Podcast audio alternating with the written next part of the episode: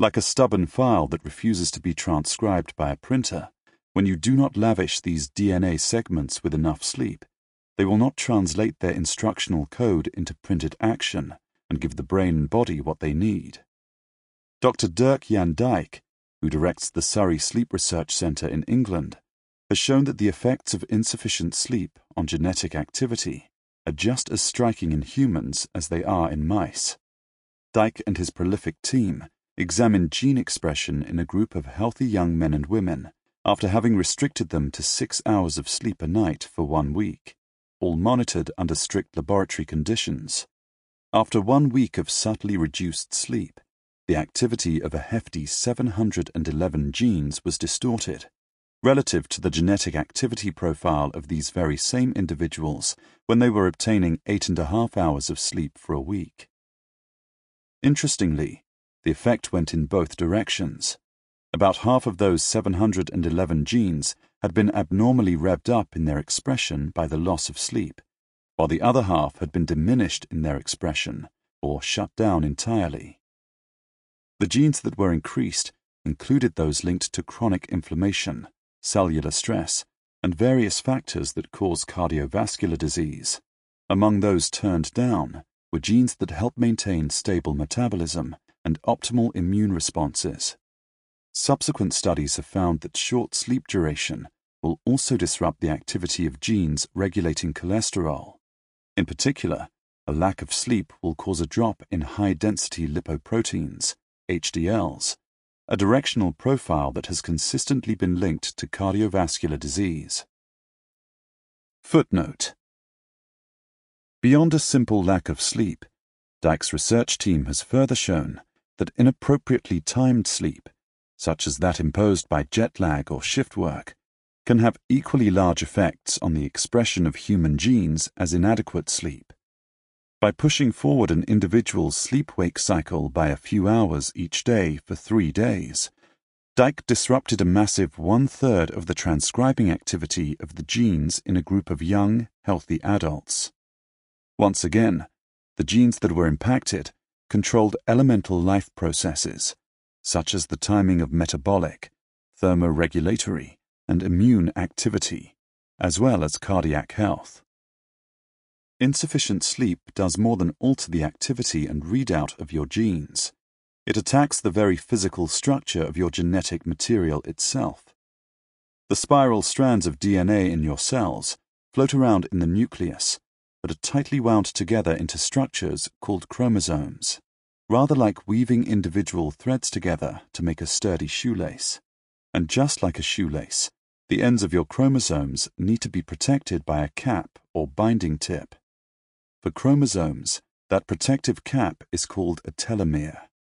If the telomeres at the end of your chromosomes become damaged, your DNA spirals become exposed, and your now vulnerable genetic code cannot operate properly, like a fraying shoelace without a tip. The less sleep an individual obtains, or the worse the quality of sleep, the more damaged the capstone telomeres of that individual's chromosomes. These are the findings of a collection of studies that have recently been reported in thousands of adults in their 40s, 50s, and 60s by numerous independent research teams around the world. Whether this association is causal remains to be determined, but the particular nature of the telomere damage caused by short sleeping is now becoming clear. It appears to mimic that seen in aging or advanced decrepitude. That is, two individuals of the same chronological age would not appear to be of the same biological age on the basis of their telomere health if one was routinely sleeping five hours a night while the other was sleeping seven hours a night. The latter would appear younger, while the former would artificially have aged far beyond their calendar years. Genetic engineering of animals and genetically modified food are fraught topics, layered thick with strong emotions. DNA occupies a transcendent, near divine position in the minds of many individuals, liberal and conservative alike. On this basis, we should feel just as averse and uncomfortable about our own lack of sleep. Not sleeping enough, which for a portion of the population is a voluntary choice, significantly modifies your gene transcriptome, that is, the very essence of you, or at least you as defined biologically by your DNA. Neglect sleep, and you are deciding to perform a genetic engineering manipulation on yourself each night, tampering with the nucleic alphabet that spells out your daily health story. Permit the same in your children and teenagers, and you are imposing a similar genetic engineering experiment on them as well. Part 3 How and Why We Dream. Chapter 9 Routinely Psychotic REM Sleep Dreaming. Last night, you became flagrantly psychotic. It will happen again tonight. Before you reject this diagnosis, allow me to offer five justifying reasons. First, when you were dreaming last night, you started to see things that were not there. You were hallucinating. Second, you believed things that could not possibly be true. You were delusional. Third, you became confused about time, place, and person. You were disoriented. Fourth, you had extreme swings in your emotions, something psychiatrists call being affectively labile. Fifth, and how delightful, you woke up this morning and forgot most, if not all, of this bizarre dream experience. You were suffering from amnesia. If you were to experience any of these symptoms while awake, you'd be seeking immediate psychological treatment. Yet for reasons that are only now becoming clear, the brain state called REM sleep and the mental experience that goes along with it, dreaming, are normal biological and psychological processes, and truly essential ones, as we shall learn. REM sleep is not the only time during sleep when we dream. Indeed, if you use a liberal definition of dreaming as any mental activity reported upon awakening from sleep, such as, I was thinking about rain, then you technically dream in all stages of sleep. If I wake you from the deepest stage of NREM sleep, there is a 0 to 20% chance you will report some type of bland thought like this. As you are falling asleep or exiting sleep, the dreamlike experiences you have tend to be visually or movement based. But dreams, as most of us think of them, those hallucinogenic, motoric, emotional, and bizarre experiences with a rich narrative, come from REM sleep, and many sleep researchers limit their definition of true dreaming to that which occurs in REM sleep. As a result, this chapter will mainly focus on REM sleep and the dreams that emerge from this state. We will, however, still explore dreaming at these other moments of sleep, as those dreams, too, offer important insights into the process itself. Your Brain on Dreams in the 1950s and 1960s, recordings using electrodes placed on the scalp gave scientists a general sense of the type of brainwave activity underpinning REM sleep. But we had to wait until the advent of brain imaging machines in the early 2000s before we could reconstruct glorious, three dimensional visualizations of brain activity during REM sleep. It was worth the wait. Among other breakthroughs, the method and the results undermined the postulates of Sigmund Freud and his non scientific theory of dreams as wish fulfillment, which had dominated psychiatry and psychology for an entire century. There were important virtues of Freud's theory, and we will discuss them in a moment. But there were deep and systemic flaws that led to a rejection of the theory by modern day science. Our more informed neuroscientific view of REM sleep has since given rise to scientifically testable theories of how it is that we dream. For example, logical, illogical, visual, non visual, emotional, non emotional, and what it is that we dream about. For example, experiences from our recent waking lives, de novo experiences. And even gives the chance to nibble away at surely the most fascinating question in all of sleep science, and arguably science writ large why it is that we dream, that is, the function, functions of REM sleep dreaming. To appreciate the advance that brain scanners made to our understanding of REM sleep and dreaming beyond simple EEG recordings, we can return to our sports stadium analogy from Chapter 3. Dangling a microphone over the stadium can measure the summed activity of the entire crowd. But it is geographically non-specific in this regard. You cannot determine whether one segment of the crowd in the stadium is chanting loudly, while the segment directly next door is relatively less vocal, or even completely silent. The same non-specificity is true when measuring brain activity with an electrode placed on the scalp. However, magnetic resonance imaging, MRI scans, do not suffer this same spatial smearing effect in quantifying brain activity.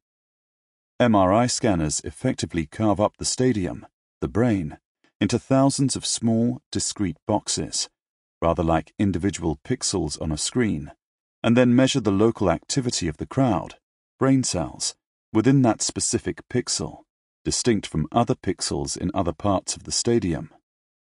Furthermore, MRI scanners map this activity in three dimensions, covering all levels of the stadium brain lower, middle, upper. By placing individuals inside brain scanning machines, I and many other scientists have been able to observe the startling changes in brain activity that occur when people enter into REM sleep and begin dreaming. For the first time, we could see how even the very deepest structures previously hidden from view came alive as REM sleep and dreaming got underway.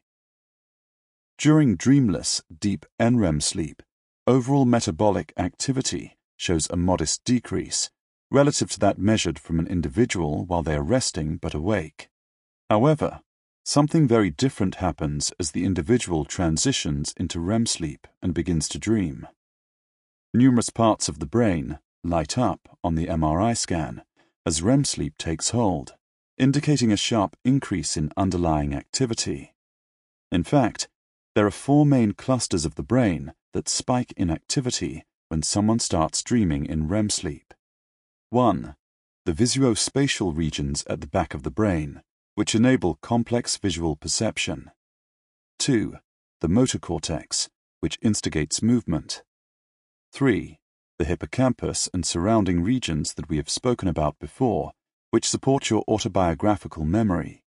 And four, the deep emotional centers of the brain, the amygdala and the cingulate cortex, a ribbon of tissue that sits above the amygdala and lines the inner surface of your brain, both of which help generate and process emotions. Indeed, these emotional regions of the brain are up to 30% more active in REM sleep compared to when we are awake. Since REM sleep is associated with the active, conscious experience of dreaming, it was perhaps predictable that REM sleep would involve a similarly enthusiastic pattern of increased brain activity. What came as a surprise, however, was a pronounced deactivation of other brain regions, specifically circumscribed regions of the far left and right sides of the prefrontal cortex. To find this area, Take your hands and place them at the side corners of the front of your head, about two inches above the corners of your eyes. Think of the crowd's universal hand placement when a player just misses scoring a goal during overtime in a World Cup soccer game. These are the regions that became icy blue color scheme blobs on the brain scans, informing us that these neural territories had become markedly suppressed in activity during the otherwise highly active state of REM sleep. Discussed in Chapter 7, the prefrontal cortex acts like the CEO of the brain. This region, especially the left and right sides, manages rational thought and logical decision making, sending top down instructions to your more primitive deep brain centers, such as those instigating emotions. And it is this CEO region of your brain, which otherwise maintains your cognitive capacity for ordered, logical thought, that is temporarily ousted each time you enter into the dreaming state of REM sleep. REM sleep can therefore be considered as a state characterized by strong activation in visual, motor, emotional, and autobiographical memory regions of the brain, yet a relative deactivation in regions that control rational thought. Finally, thanks to MRI, we had our first scientifically grounded, whole brain visualization of the brain in REM sleep. Coarse and rudimentary as the method was, we entered a new era of understanding the why and the how of REM sleep dreaming, without relying on idiosyncratic rules or opaque explanations of past dream theories, such as Freud's. We could make simple scientific predictions that could be falsified or supported. For example, after having measured the pattern of brain activity of an individual in REM sleep, we could wake them up and obtain a dream report. But even without that dream report, we should be able to read the brain scans and accurately predict the nature of that person's dream before they report it to us. If there was minimal motor activity, but a lot of visual and emotional brain activity, then the particular dream should have little movement, but be filled with visual objects and scenes and contain strong emotions, and vice versa. We have conducted just such an experiment, and the findings were so. We could predict with confidence the form of someone's dream. Would it be visual? Would it be motoric? Would it be awash with emotion? Would it be completely irrational and bizarre? Before the dreamers themselves reported their dream experience to the research assistant. As revolutionary as it was to predict the general form of someone's dream, emotional, visual, motoric, etc., it left a more fundamental question unanswered. Can we predict the content of someone's dream? That is, can we predict what an individual is dreaming about? For example, a car, a woman, food, rather than just the nature of the dream. For example, is it visual?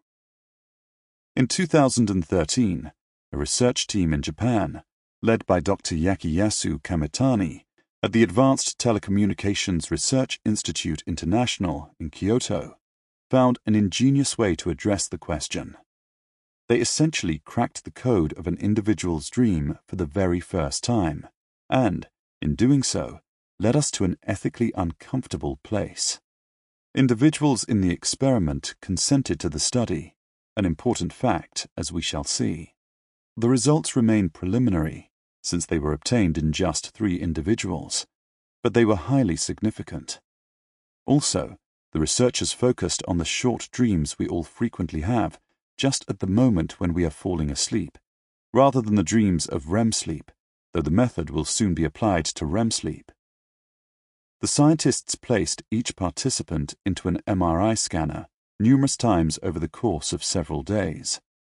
Every time the participant fell asleep, the researchers would wait for a short while as they recorded the brain activity, and then wake the person up and obtain a dream report. Then they would let the person fall back to sleep and repeat the procedure. The researchers continued to do this until they had gathered hundreds of dream reports and corresponding snapshots of brain activity from their participants. An example of one of the dream reports was I saw a big bronze statue on a small hill and below the hill there were houses, streets, and trees. Kamitani and his team then distilled all of the dream reports down into 20 core content categories that were most frequent in the dreams of these individuals, such as books, cars, furniture, computers, men, women, and food. To obtain some kind of ground truth of what participants' brain activity looked like when they actually perceived these types of visual images while awake, the researchers selected real photographs that represented each category relevant pictures of cars, men, women, furniture, etc. Participants were then placed back inside the MRI scanner and shown these images while awake as the researchers measured their brain activity again. Then, using these patterns of waking brain activity as a truth template of sorts, Kamitani went pattern matching in the sea of sleeping brain activity. The concept is somewhat like DNA matching at a crime scene. The forensics team obtains a small sample of the victim's DNA that they use as a template, then go in search of a specific match from among the myriad possible samples.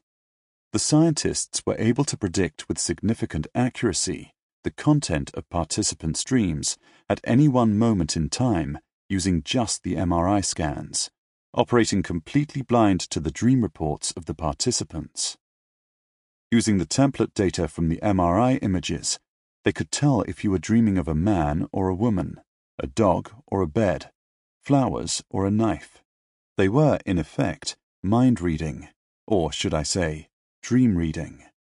The scientists had turned the MRI machine into a very expensive version of the beautiful handmade dream catchers that some Native American cultures will hang above their beds in the hopes of ensnaring the dream. And they had succeeded. The method is far from perfect.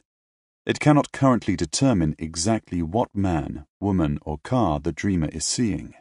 For example, a recent dream of my own shamelessly featured a stunning 1960s vintage Aston Martin DB4, though you'd never be able to determine that degree of specificity from MRI scans, should I have been a participant in the experiment.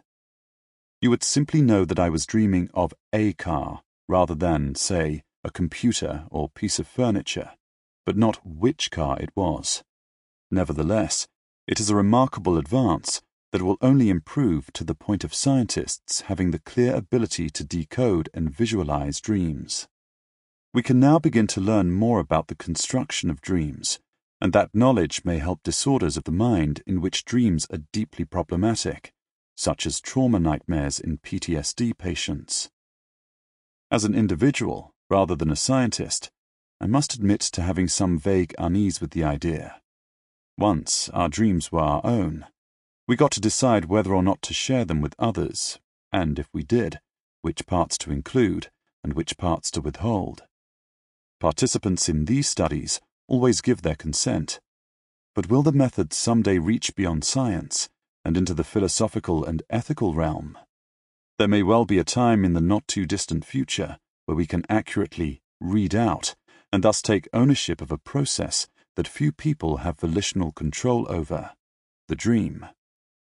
Footnote I say few, since there are some individuals who can not only become aware that they are dreaming, but even control how and what they dream. It is called lucid dreaming, and we shall hear much more about it in a later chapter. When this finally happens, and I'm sure it will, do we hold the dreamer responsible for what they dream? Or is it fair to judge what it is they are dreaming, since they were not the conscious architect of their dream? But if they were not, then who is? It is a perplexing and uncomfortable issue to face. The meaning and content of dreams. MRI studies helped scientists better understand the nature of dreaming and allowed low level decoding of dreams. Results of these brain scanning experiments have also led to a prediction about one of the oldest questions in all of humanity, and certainly of sleep. Where do dreams come from? Before the new science of dreaming, and before Freud's unsystematic treatment of the topic, dreams came from all manner of sources. The ancient Egyptians believed dreams were sent down from the gods on high. The Greeks shared a similar contention regarding dreams as visitations from the gods, offering information divine. Aristotle, however, was a notable exception in this regard. Three of the seven topics in his Parva Naturalia, short treatises on nature, addressed the state of slumber, de somno e vigilia, on sleep, de insomnis, on dreams, and de divinatione per somnum, on divination in sleep. Level headed as always, Aristotle dismissed the idea of dreams as being heavenly directed, and instead he cleaved strongly to the more self experienced belief that dreams have their origins in recent waking events. But it was actually Freud who, in my opinion, made the most remarkable scientific contribution to the field of dream research, one that I feel modern day neuroscience does not give him sufficient credit for. In his seminal book, the Interpretation of Dreams, 1899, Freud situated the dream unquestionably within the brain, that is, the mind, as there is arguably no ontological difference between the two, of an individual. That may seem obvious now, even inconsequential, but at the time it was anything but, especially considering the aforementioned past. Freud had single-handedly wrested dreams from the ownership of celestial beings and from the anatomically unclear location of the soul. In doing so, Freud made dreams a clear domain of what would become neuroscience, that is, the terra firma of the brain. True and inspired was his proposal that dreams emerge from the brain, as it implied that answers could only be found by way of a systematic interrogation of the brain. We must thank Freud for his paradigmatic shift in thinking. Yet Freud was 50% right and 100% wrong. Things quickly went downhill from this point, as the theory plunged into a quagmire of unprovability. Simply put, Freud believed that dreams came from unconscious wishes that had not been fulfilled. According to his theory, repressed desires, which he termed the latent content, were so powerful and shocking that if they appeared in the dream undisguised, they would wake the dreamer up. To protect the dreamer and his sleep, Freud believed there was a censor, or a filter, within the mind. Repressed wishes would pass through the censor and emerge disguised on the other side. The camouflaged wishes and desires, which Freud described as the manifest content, would therefore be unrecognizable to the dreamer, carrying no risk of jolting the sleeping individual awake. Freud believed that he understood how the censor worked, and that, as a result, he could decrypt the disguised dream, manifest content, and reverse engineer it to reveal the true meaning, latent content, rather like email encryption, wherein the message is cloaked with a code. Without the decryption key, the content of the email cannot be read. Freud felt that he had discovered the decryption key to everyone's dreams, and for many of his affluent Viennese patients, he offered the paid service of removing this disguise and revealing to them the original message content of their dreams. The problem, however, was the lack of any clear predictions from Freud's theory. Scientists could not design an experiment that would test any tenets of his theory in order to help support or falsify it. It was Freud's genius and his simultaneous downfall. Science could never prove him wrong, which is why Freud continues to cast a long shadow on dream research to this day. But by the very same token, we could never prove the theory right. A theory that cannot be discerned true or false in this way will always be abandoned by science, and that is precisely what happened to Freud and his psychoanalytic practices. As a concrete example, consider the scientific method of carbon dating, used to determine the age of an organic object like a fossil. To validate the method, scientists would have the same fossil analyzed by several different carbon dating machines that operated on the same underlying principle. If the method was scientifically robust, these independent machines should all return the same value of the fossil's age. If they do not, the method must be flawed, as the data is inaccurate and cannot be replicated. The method of carbon dating was shown by this process to be legitimate. Not so for the Freudian psychoanalytic method of dream interpretation. Researchers have had different Freudian psychoanalysts interpret the same dream of an individual. If the method was scientifically reliable, with clear structured rules and metrics that the therapists could apply, then their respective interpretations of this dream should be the same, or at least have some degree of similarity in the extracted meaning they return. Instead, the psychoanalysts all gave remarkably different interpretations of this same dream, without any statistically significant similarity between them. There was no consistency. You cannot place a QC, quality control, sticker on Freudian psychoanalysis. A cynical criticism of the Freudian psychoanalytic method is therefore one of the disease of genericness. Rather like horoscopes, the interpretations offered are generalizable, seemingly providing an explanatory fit to any and all things. For example, before describing the criticisms of Freudian theory in my university lectures, I often do the following with my students as a, perhaps cruel, demonstration. I start by asking anyone in the lecture auditorium if they would be willing to share a dream that I will interpret pro bono on the spot. A few hands will go up. I point to one of the respondents and ask them their name. Let's call this one Kyle. I ask Kyle to tell me his dream. He says, I was running through an underground parking lot trying to find my car. I don't know why I was running, but I felt like I really needed to get to my car. I found the car, um, but it wasn't actually the car I owned, but I thought it was my car in the dream. I tried to start the car, but each time I turned the key, nothing happened. Then my cell phone went off loudly and I woke up. In response, I look intensely and knowingly at Kyle, having been nodding my head throughout his description. I pause and then say, I know exactly what your dream is about, Kyle. Amazed, he and the rest of the lecture hall awaits my answer as though time has ground to a halt. After another long pause, I confidently enunciate the following. Your dream, Kyle, is about time, and more specifically, about not having enough time to do the things you really want to do in life. A wave of recognition, almost relief, washes over Kyle's face, and the rest of the class appear equally convinced. Then I come clean. Kyle, I have a confession. No matter what dream anyone ever tells me, I always give them that very same generic response and it always seems to fit. Thankfully, Kyle is a good sport and takes this with no ill grace, laughing with the rest of the class. I apologize once again to him. The exercise, however, importantly reveals the dangers of generic interpretations that feel very personal and uniquely individual, yet scientifically hold no specificity whatsoever. I want to be clear, as this all seems dismissive. I am in no way suggesting that reviewing your dreams yourself or sharing them with someone else is a waste of time.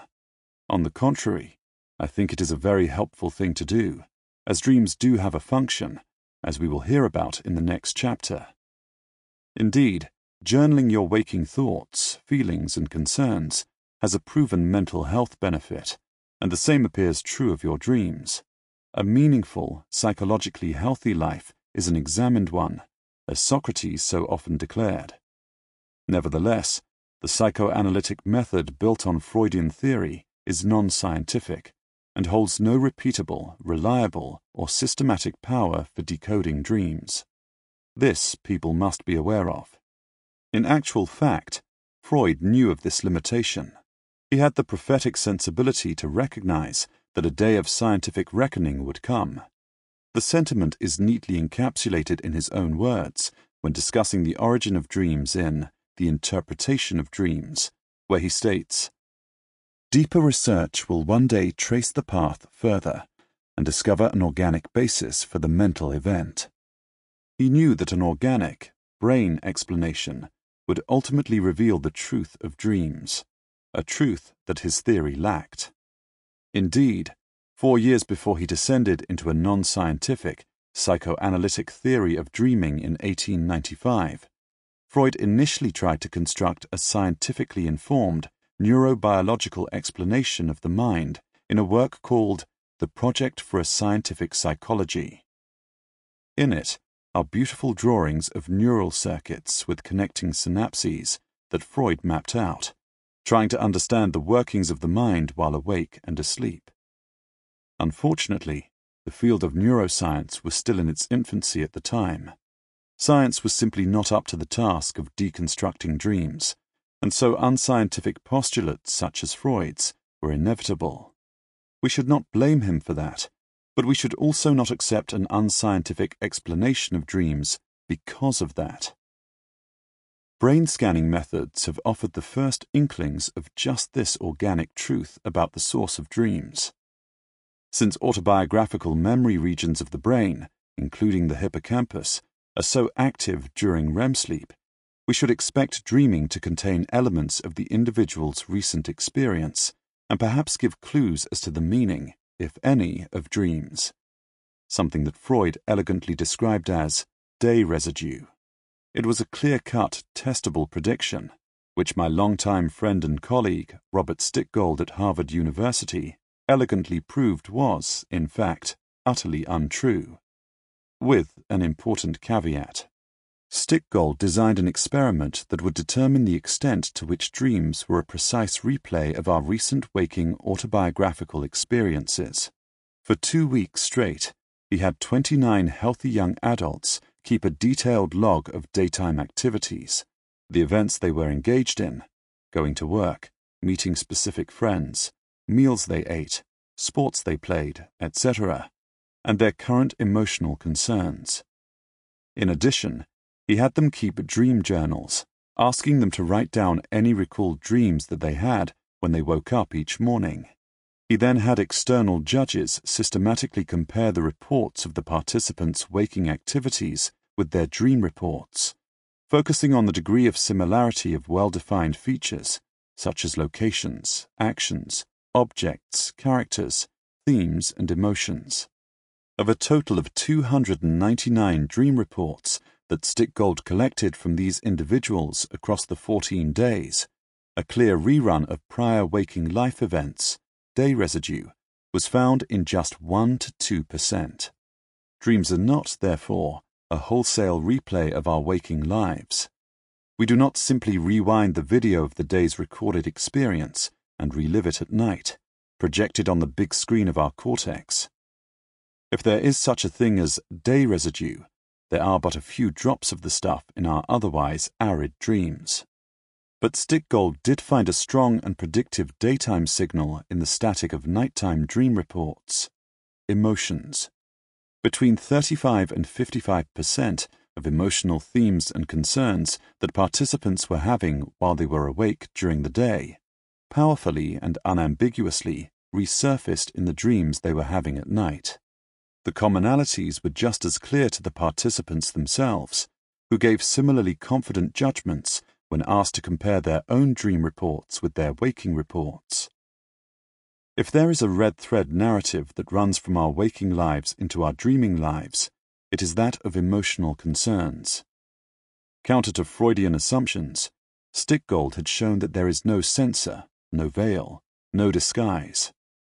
Dream sources are transparent, clear enough for anyone to identify and recognize without the need for an interpreter. Do dreams have a function?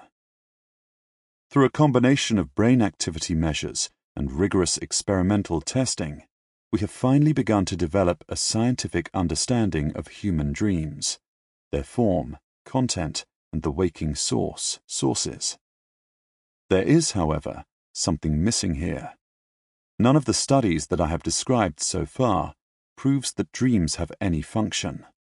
REM sleep from which principal dreams emerge, certainly has many functions, as we have discussed and will continue to discuss. But do dreams themselves, above and beyond REM sleep, actually do anything for us? As a matter of scientific fact, yes, they do. Chapter 10 Dreaming as Overnight Therapy it was long thought that dreams were simply epiphenomena of the stage of sleep, REM, from which they emerge. To illustrate the concept of epiphenomena, let's consider the light bulb. The reason we construct the physical elements of a light bulb, the glass sphere, the coiled wire element that sits inside, the screw-in electrical contact at the base, is to create light. That is the function of the light bulb, and the reason we designed the apparatus to begin with. However, a light bulb also produces heat. Heat is not the function of the light bulb, nor is it the reason we originally fashioned it. Instead, heat is simply what happens when light is generated in this way. It is an unintended byproduct of the operation, not the true function. Heat is an epiphenomenon in this case. Similarly, evolution may have gone to great lengths to construct the neural circuits in the brain that produce REM sleep and the functions that REM sleep supports. However, when the human brain produces REM sleep in this specific way, it may also produce this thing we call dreaming. Dreams, like heat from a light bulb, may serve no function. Dreams may simply be epiphenomena of no use or consequence. They are merely an unintended byproduct of REM sleep. Rather a depressing thought, isn't it? I'm sure many of us feel that our dreams have meaning and some useful purpose. To address this stalemate, exploring whether dreaming, beyond the stage of sleep it emerges from, has true purpose, scientists began by defining the functions of REM sleep. Once those functions were known, we could then examine whether the dreams that accompany REM sleep and the very specific content of those dreams were crucial determinants of those adaptive benefits. If what you dream about offers no predictive power in determining the benefits of that REM sleep, it would suggest that dreams are epiphenomenal and REM sleep alone is sufficient. If, however, you need both REM sleep and to be dreaming about specific things to accomplish such functions, it would suggest that REM sleep alone, although necessary, is not sufficient. Rather, a unique combination of REM sleep plus dreaming and dreaming of very particular experiences is needed to transact these nighttime benefits. If this was proven, dreams could not be dismissed as an epiphenomenal byproduct of REM sleep. Rather, science would have to recognize dreaming as an essential part of sleep and the adaptive advantages it supports above and beyond REM sleep itself. Using this framework, we have found two core benefits of REM sleep. Both functional benefits require not just that you have REM sleep, but that you dream, and dream about specific things. REM sleep is necessary, but REM sleep alone is not sufficient. Dreams are not the heat of the light bulb, they are no byproduct. The first function involves nursing our emotional and mental health, and is the focus of this chapter. The second is problem solving and creativity, the power of which some individuals try to harness more fully by controlling their dreams, which we treat in the next chapter. Dreaming, the soothing balm. It is said that time heals all wounds. Several years ago, I decided to scientifically test this age old wisdom, as I wondered whether an amendment was in order. Perhaps it was not time that heals all wounds, but rather time spent in dream sleep. I had been developing a theory based on the combined patterns of brain activity and brain neurochemistry of REM sleep, and from this theory came a specific prediction. REM sleep dreaming offers a form of overnight therapy. That is, REM sleep dreaming takes the painful sting out of difficult, even traumatic, emotional episodes you have experienced during the day offering emotional resolution when you awake the next morning. At the heart of the theory was an astonishing change in the chemical cocktail of your brain that takes place during REM sleep. Concentrations of a key stress related chemical called noradrenaline are completely shut off within your brain when you enter this dreaming sleep state. In fact, REM sleep is the only time during the 24 hour period when your brain is completely devoid of this anxiety triggering molecule. Noradrenaline, also known as norepinephrine, is the brain equivalent to a body chemical you already know and have felt the effects of adrenaline, epinephrine. Previous MRI studies established that key emotion and memory related structures of the brain are all reactivated during REM sleep as we dream. The amygdala and emotion related regions of the cortex and the key mnemonic center, the hippocampus. Not only did this suggest the possibility that emotion specific memory processing was possible, if not probable, during the dreaming state, but now we understood that this emotional memory reactivation was occurring in a brain free of a key stress chemical. I therefore wondered whether the brain, during REM sleep, was reprocessing upsetting memory experiences and themes in this neurochemically calm, low noradrenaline, safe dreaming brain environment? Is the REM sleep dreaming state a perfectly designed nocturnal soothing balm, one that removes the emotional sharp edges of our daily lives?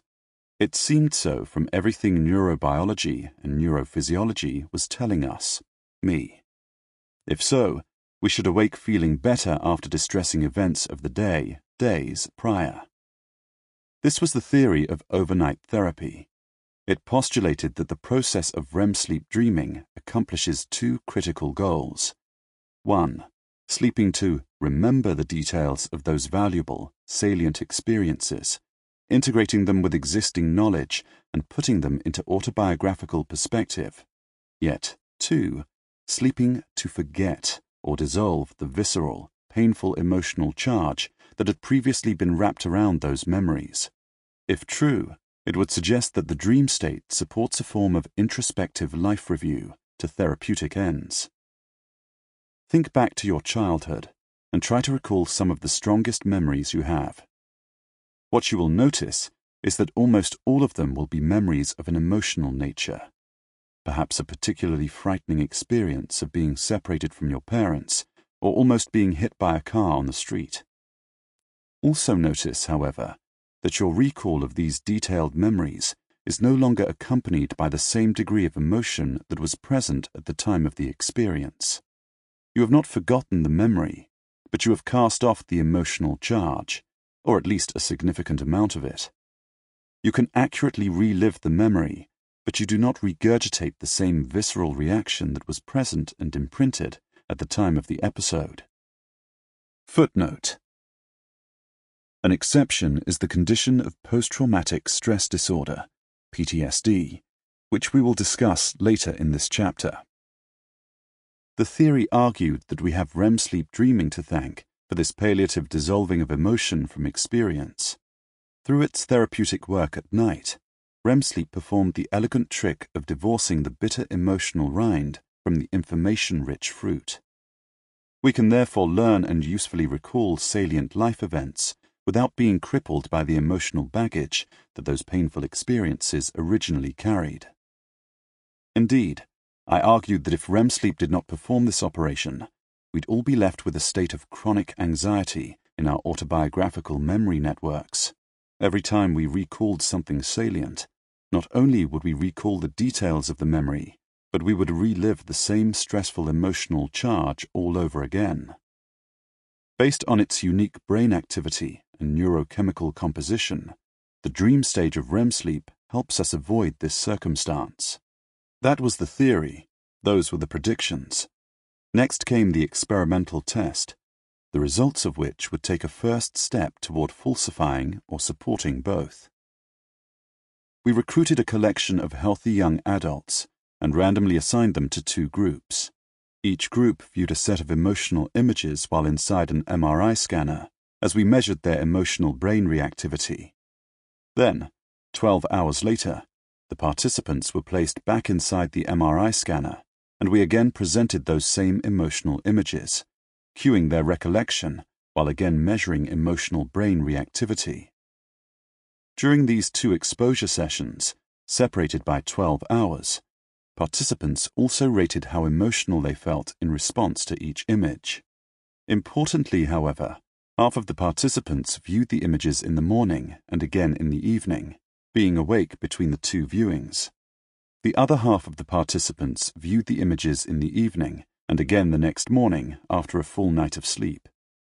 In this way, we could measure what their brains were objectively telling us using the MRI scanners, and, in addition, what participants themselves were subjectively feeling about the relived experiences, having had a night of sleep in between or not. Those who slept in between the two sessions reported a significant decrease in how emotional they were feeling in response to seeing those images again. In addition, results of the MRI scans showed a large and significant reduction in reactivity in the amygdala, that emotional center of the brain that creates painful feelings. Moreover, there was a re engagement of the rational prefrontal cortex of the brain after sleep that was helping maintain a dampening brake influence on emotional reactions. In contrast, those who remained awake across the day without the chance to sleep and digest those experiences showed no such dissolving of emotional reactivity over time. Their deep emotional brain reactions were just as strong and negative, if not more so, at the second viewing compared with the first, and they reported a similarly powerful re experiencing of painful feelings to boot. Since we had recorded the sleep of each participant during the intervening night between the two test sessions, we could answer a follow up question. Is there something about the type or quality of sleep that an individual experiences that predicts how successful sleep is at accomplishing next day emotional resolution? As the theory predicted, it was the dreaming state of REM sleep and specific patterns of electrical activity that reflected the drop in stress related brain chemistry during the dream state that determined the success of overnight therapy from one individual to the next. It was not, therefore, time per se that healed all wounds, but instead it was time spent in dream sleep that was providing emotional convalescence. To sleep, perchance to heal. Sleep, and specifically REM sleep, was clearly needed in order for us to heal emotional wounds. But was the act of dreaming during REM sleep, and even dreaming of those emotional events themselves, necessary to achieve resolution and keep our minds safe from the clutches of anxiety and reactive depression? This was the question that Dr. Rosalind Cartwright at Rush University in Chicago elegantly dismantled in a collection of work with her clinical patients. Cartwright, who I contend is as much a pioneer in dream research as Sigmund Freud, decided to study the dream content of people who were showing signs of depression as a consequence of incredibly difficult emotional experiences, such as devastating breakups and bitter divorces. Right around the time of the emotional trauma, she started collecting their nightly dream reports and sifted through them, hunting for clear signs of the same emotional themes emerging in their dream lives relative to their waking lives. Cartwright then performed follow up assessments up to one year later, determining whether the patient's depression and anxiety caused by the emotional trauma were resolved or continued to persist. In a series of publications that I still revisit with admiration to this day, Cartwright demonstrated that it was only those patients who were expressly dreaming about the painful experiences around the time of the events who went on to gain clinical resolution from their despair, mentally recovering a year later as clinically determined by having no identifiable depression. Those who were dreaming, but not dreaming of the painful experience itself, could not get past the event, still being dragged down by a strong undercurrent of depression that remained. Cartwright had shown that it was not enough to have REM sleep, or even generic dreaming, when it comes to resolving our emotional past. Her patients required REM sleep with dreaming, but dreaming of a very specific kind. That which expressly involved dreaming about the emotional themes and sentiments of the waking trauma. It was only that content specific form of dreaming that was able to accomplish clinical remission and offer emotional closure in these patients allowing them to move forward into a new emotional future and not be enslaved by a traumatic past. Cartwright's data offered further psychological affirmation of our biological overnight therapy theory. But it took a chance meeting at a conference, one inclement Saturday in Seattle, before my own basic research and theory would be translated from bench to bedside, helping to resolve the crippling psychiatric condition of post traumatic stress disorder, PTSD. Patients with PTSD, who are so often war veterans, have a difficult time recovering from horrific trauma experiences. They are frequently plagued by daytime flashbacks of these intrusive memories and suffer reoccurring nightmares. I wondered whether the REM sleep overnight therapy mechanism we had discovered in healthy individuals had broken down in people suffering from PTSD, thereby failing to help them deal with their trauma memories effectively. When a veteran soldier suffers a flashback, triggered by, say, a car backfiring, they can relive the whole visceral traumatic experience again. It suggested to me that the emotion had not been properly stripped away from the traumatic memory during sleep. If you interview PTSD patients in the clinic, they will often tell you that they just cannot get over the experience. In part, they are describing a brain that has not detoxed the emotion from the trauma memory, such that every time the memory is relived, the flashback, so too is the emotion, which has not been effectively removed. Already we knew that the sleep, especially the REM sleep of patients suffering from PTSD, was disrupted. There was also evidence suggesting that PTSD patients had higher than normal levels of noradrenaline released by their nervous system. Building on our overnight therapy theory of REM sleep dreaming and the emerging data that supported it, I wrote a follow up theory applying the model to PTSD. The theory proposed that a contributing mechanism underlying the PTSD is the excessively high levels of noradrenaline within the brain that blocks the ability of these patients from entering and maintaining normal REM sleep dreaming. As a consequence, their brain at night cannot strip away the emotion from the trauma memory since the stress chemical environment is too high. Most compelling to me, however, were the repetitive nightmares reported in PTSD patients, a symptom so reliable that it forms part of the list of features required for a diagnosis of the condition. If the brain cannot divorce the emotion from memory across the first night following a trauma experience, the theory suggests that a repeat attempt of emotional memory stripping will occur on the second night, as the strength of the emotional tag associated with the memory remains too high. If the process fails a second time, the same attempt will continue to repeat the next night and the next night like a broken record. This was precisely what appeared to be happening with the recurring nightmares of the trauma experience in PTSD patients. A testable prediction emerged.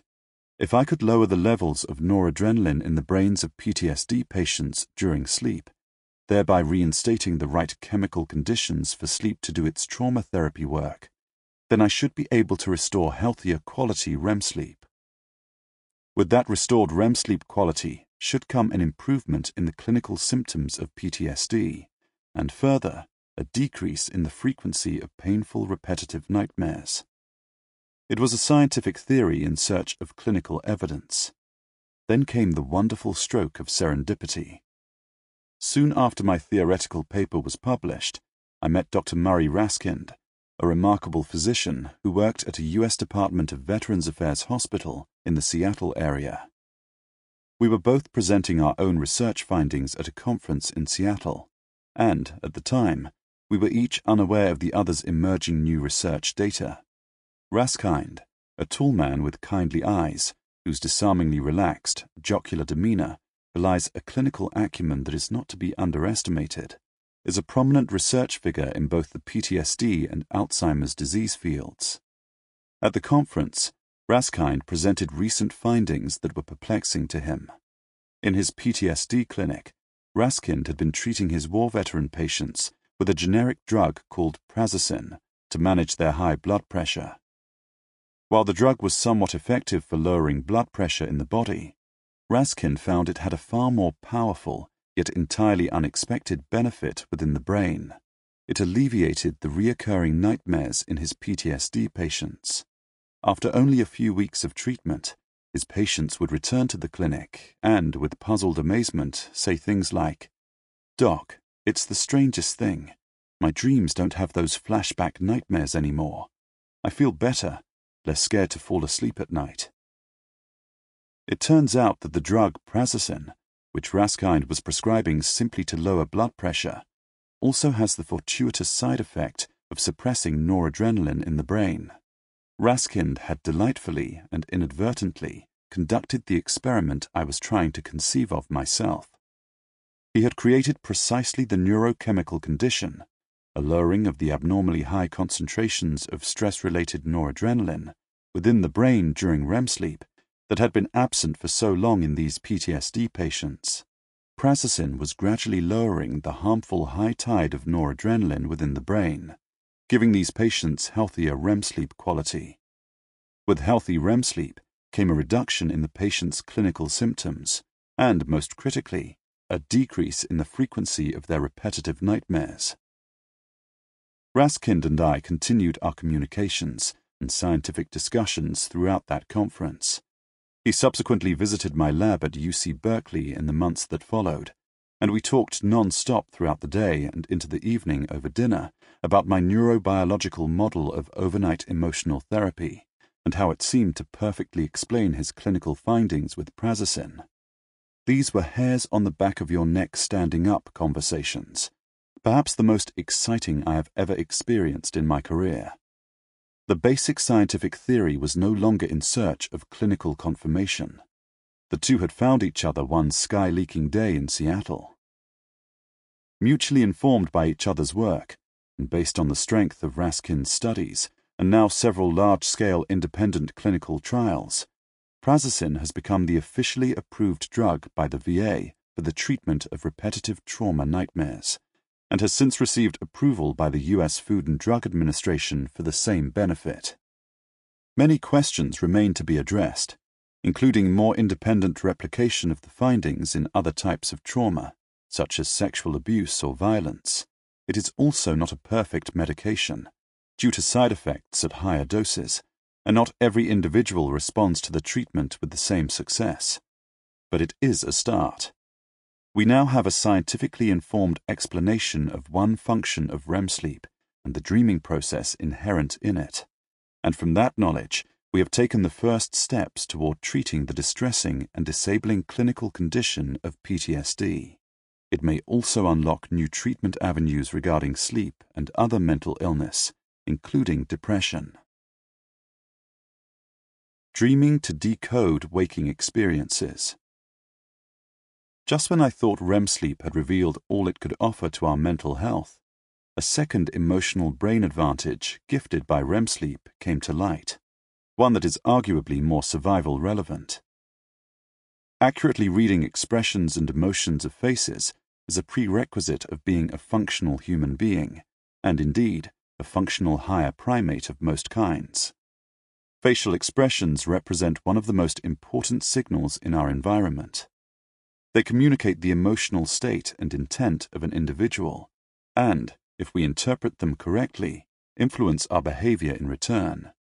There are regions of your brain whose job it is to read and decode the value and meaning of emotional signals, especially faces.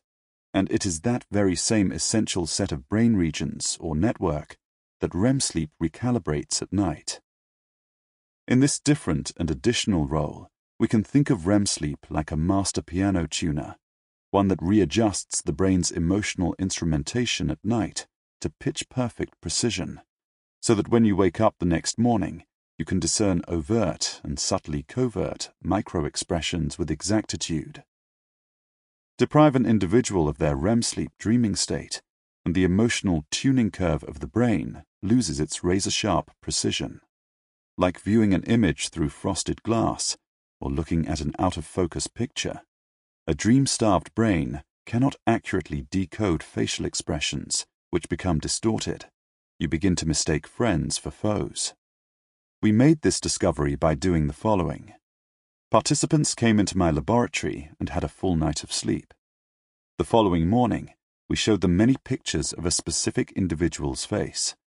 However, no two pictures were the same. Instead, the facial expression of that one individual varied across the images in a gradient, shifting from friendly, with a slight smile, calming eye aperture, and approachable look, to increasingly stern and threatening, pursed lips, a furrowed brow, and a menacing look in the eyes. Each image of this individual was subtly different from those on either side of it on the emotional gradient, and across tens of pictures, the full range of intent was expressed from very pro-social, friendly, to strongly antisocial, unfriendly. Participants viewed the faces in a random fashion while we scanned their brains in an MRI machine, and they rated how approachable or threatening the images were. The MRI scans allowed us to measure how their brains were interpreting and accurately parsing the threatening facial expressions from the friendly ones after having had a full night of sleep. All the participants repeated the same experiment, but this time we deprived them of sleep, including the critical stage of REM. Half of the participants went through the sleep deprivation session first, followed by the sleep session second, and vice versa. In each session, a different individual was featured in the pictures, so there was no memory or repetition effects. Having had a full night of sleep, which contained REM sleep, participants demonstrated a beautifully precise tuning curve of emotional face recognition, rather like a stretched out V shape. When navigating the cornucopia of facial expressions we showed them inside the MRI scanner, their brains had no problem deftly separating one emotion from another across the delicately changing gradient, and the accuracy of their own ratings proved this to be similarly true. It was effortless to disambiguate friendly and approachable signals from those intimating even minor threat as the emotional tide changed toward the foreboding. confirming the importance of the dream state, the better the quality of REM sleep from one individual to the next across that rested night, the more precise the tuning within the emotional decoding networks of the brain the next day. Through this platinum grade nocturnal service, better REM sleep quality at night provided superior comprehension of the social world the next day. But when those same participants were deprived of sleep, including the essential influence of REM sleep, they could no longer distinguish one emotion from another with accuracy. The tuning V of the brain had been changed, rudely pulled all the way up from the base and flattened into a horizontal line, as if the brain was in a state of generalized hypersensitivity, without the ability to map gradations of emotional signals from the outside world. Gone was the precise ability to read giveaway clues in another's face. The brain's emotional navigation system had lost its true magnetic north of directionality and sensitivity, a compass that otherwise guides us toward numerous evolutionary advantages. With the absence of such emotional acuity, normally gifted by the retuning skills of REM sleep at night, the sleep deprived participants slipped into a default of fear bias, believing even gentle or somewhat friendly looking faces were menacing. The outside world had become a more threatening and aversive place when the brain lacked REM sleep, untruthfully so. Reality and perceived reality were no longer the same in the eyes of the sleepless brain. By removing REM sleep, we had, quite literally, removed participants' level headed ability to read the social world around them. Now think of occupations that require individuals to be sleep deprived, such as law enforcement and military personnel, doctors, nurses, and those in the emergency services, not to mention the ultimate caretaking job, new parents. Every one of these roles demands the accurate ability to read the emotions of others in order to make critical, even life dependent decisions, such as detecting a true threat that requires the use of weapons, assessing emotional discomfort or anguish that can change a diagnosis, the extent of palliative pain medication prescribed, or deciding when to express compassion or dispense an assertive parenting lesson. Without REM sleep and its ability to reset the brain's emotional compass, those same individuals will be inaccurate in their social and emotional comprehension of the world around them, leading to inappropriate decisions and actions that may have grave consequences. Looking across the lifespan, we have discovered that this REM sleep recalibration service comes into its own just prior to the transition into adolescence. Before that, when children are still under close watch from their parents, and many salient assessments and decisions are made by mum and or dad, REM sleep provides less of a retuning benefit to a child's brain. But come the early teenage years and the inflection point of parental independence, wherein an adolescent must navigate the socio-emotional world for himself, now we see the young brain feasting on this emotional recalibration benefit of REM sleep. That is not to suggest that REM sleep is unnecessary for children or infants. It very much is, as it supports other functions we have discussed brain development, and will next discuss creativity. Rather, it is that this particular function of REM sleep, which takes hold at a particular developmental milestone, allows the burgeoning pre adult brain to steer itself through the turbulent waters of a complex emotional world with autonomy. We shall return to this topic in the penultimate chapter when we discuss the damage that early school start times are having on our teenagers. Most significant is the issue of sunrise school bus schedules that selectively deprive our teenagers of that early morning slumber, just at the moment in their sleep cycle when their developing brains are about to drink in most of their much needed REM sleep. We are bankrupting their dreams in so many different ways. Chapter 11 Dream Creativity and Dream Control.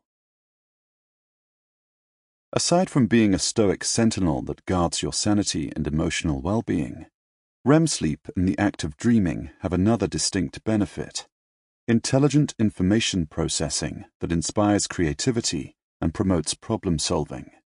So much so that some individuals try controlling this normally non volitional process and direct their own dream experiences while dreaming. Dreaming, the creative incubator. Deep NREM sleep strengthens individual memories, as we now know. But it is REM sleep that offers the masterful and complementary benefit of fusing and blending those elemental ingredients together in abstract and highly novel ways. During the dreaming sleep state, your brain will cogitate vast swathes of acquired knowledge, and then extract overarching rules and commonalities, the gist. Footnote One example is language learning and the extraction of new grammatical rules. Children exemplify this. They will start using the laws of grammar, for example, conjunctions, tenses, pronouns, etc., long before they understand what these things are. It is during sleep that their brains implicitly extract these rules, based on waking experience, despite the child lacking explicit awareness of the rules. We awake with a revised, mind wide web that is capable of divining solutions to previously impenetrable problems. In this way, REM sleep dreaming is informational alchemy. From this dreaming process, which I would describe as ideasthesia, have come some of the most revolutionary leaps forward in human progress. There is perhaps no better illustration highlighting the smarts of REM sleep dreaming than the elegant solution to everything we know of and how it fits together. I am not trying to be obtuse.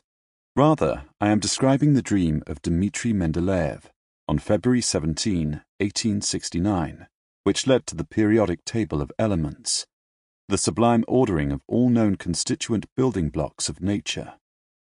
Mendeleev, a Russian chemist of renowned ingenuity, had an obsession. He felt there might be an organizational logic to the known elements in the universe euphemistically described by some as the search for God's abacus. As proof of his obsession, Mendeleev made his own set of playing cards, with each card representing one of the universal elements and its unique chemical and physical properties.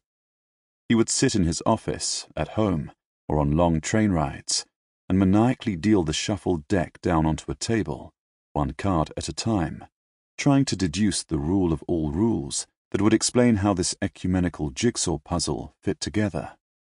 For years he pondered the riddle of nature. For years he failed. After allegedly having not slept for three days and three nights, he'd reached a crescendo of frustration with the challenge. While the extent of sleep deprivation seems unlikely, a clear truth was Mendeleev's continued failure to crack the code. Succumbing to exhaustion, and with the elements still swirling in his mind, and refusing organized logic, Mendeleev lay down to sleep. As he slept, he dreamed, and his dreaming brain accomplished what his waking brain was incapable of. The dream took hold of the swirling ingredients in his mind and, in a moment of creative brilliance, snapped them together in a divine grid, with each row, period, and each column, group, having a logical progression of atomic and orbiting electron characteristics respectively.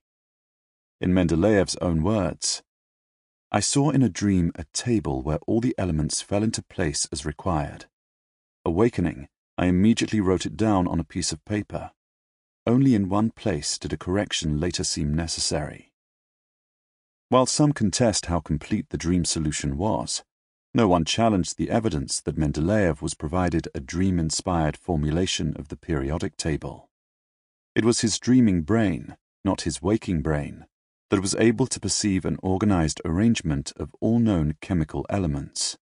Leave it to REM sleep dreaming to solve the baffling puzzle of how all constituents of the known universe fit together, an inspired revelation of cosmic magnitude. My own field of neuroscience has been the beneficiary of similar dream fueled revelations. The most impactful is that of neuroscientist Otto Loewi. Loewi dreamed of a clever experiment on two frogs' hearts that would ultimately reveal how nerve cells communicate with each other using chemicals, neurotransmitters, released across tiny gaps that separate them, synapses, rather than direct electrical signaling that could only happen if they were physically touching each other.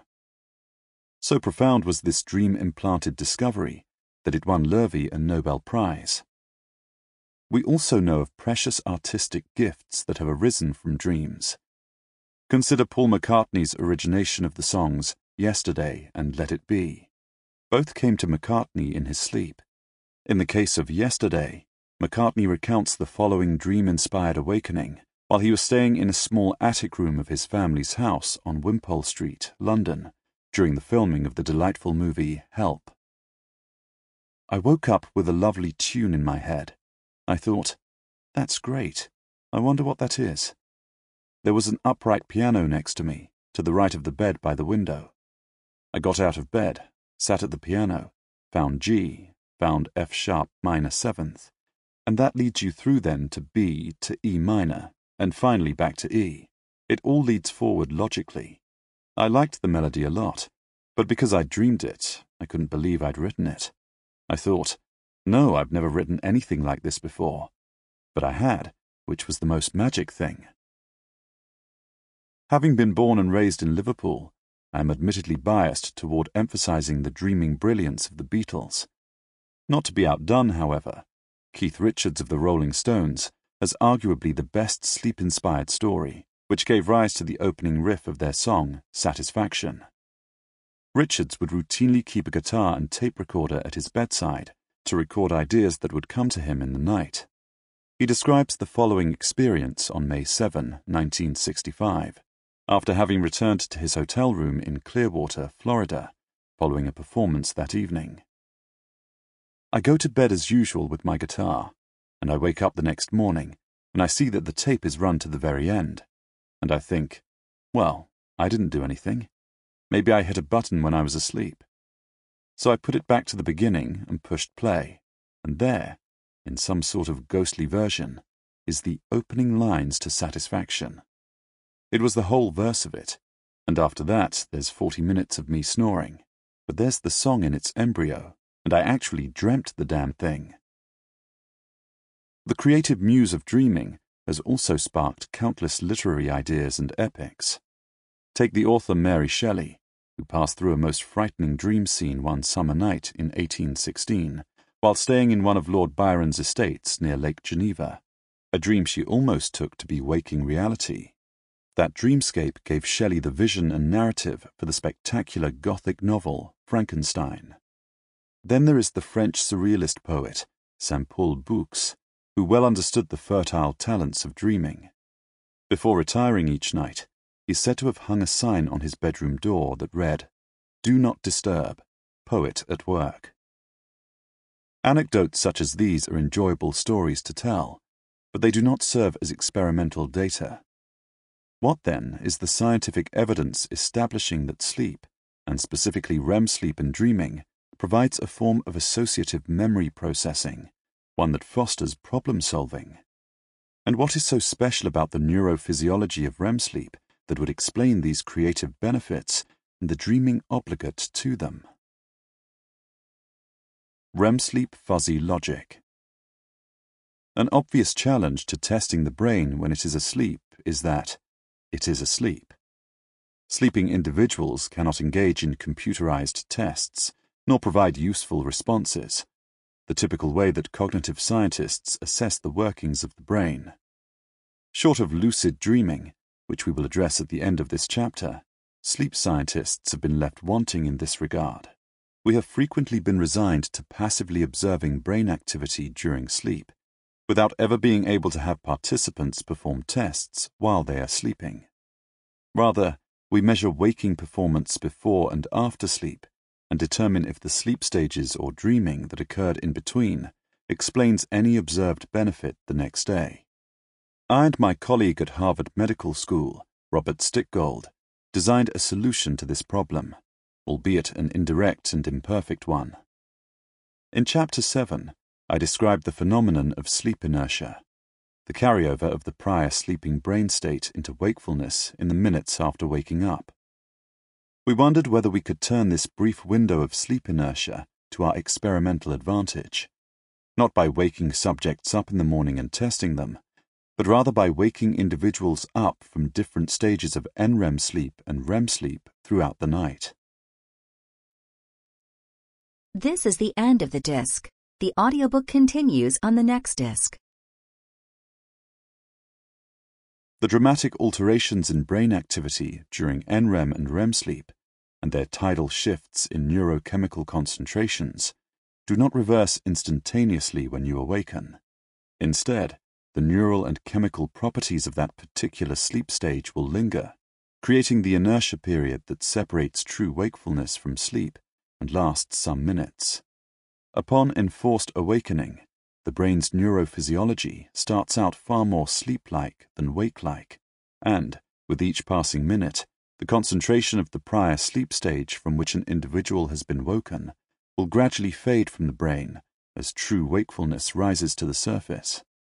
By restricting the length of whatever cognitive test we performed to just 90 seconds, we felt we could wake individuals up and very quickly test them in this transitional sleep phase.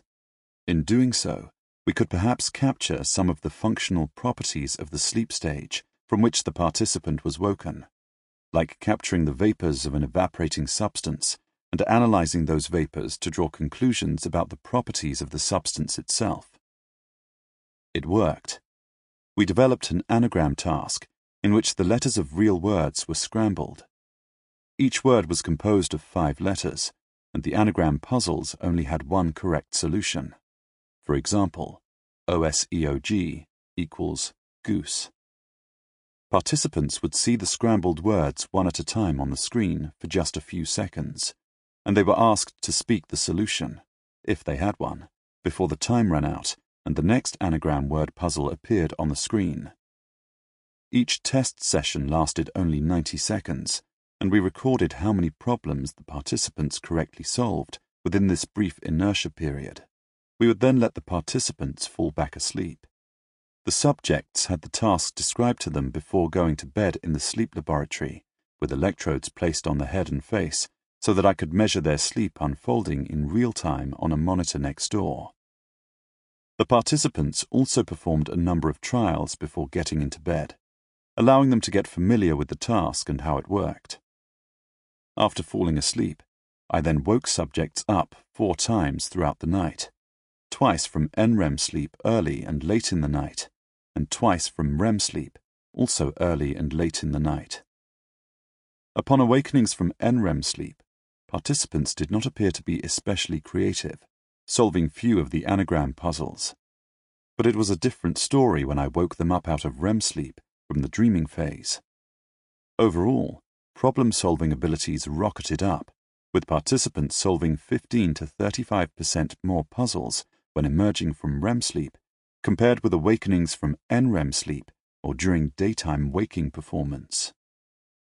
Moreover, the way in which the participants were solving the problems after exiting REM sleep was different from how they solved the problems both when emerging from NREM sleep and while awake during the day.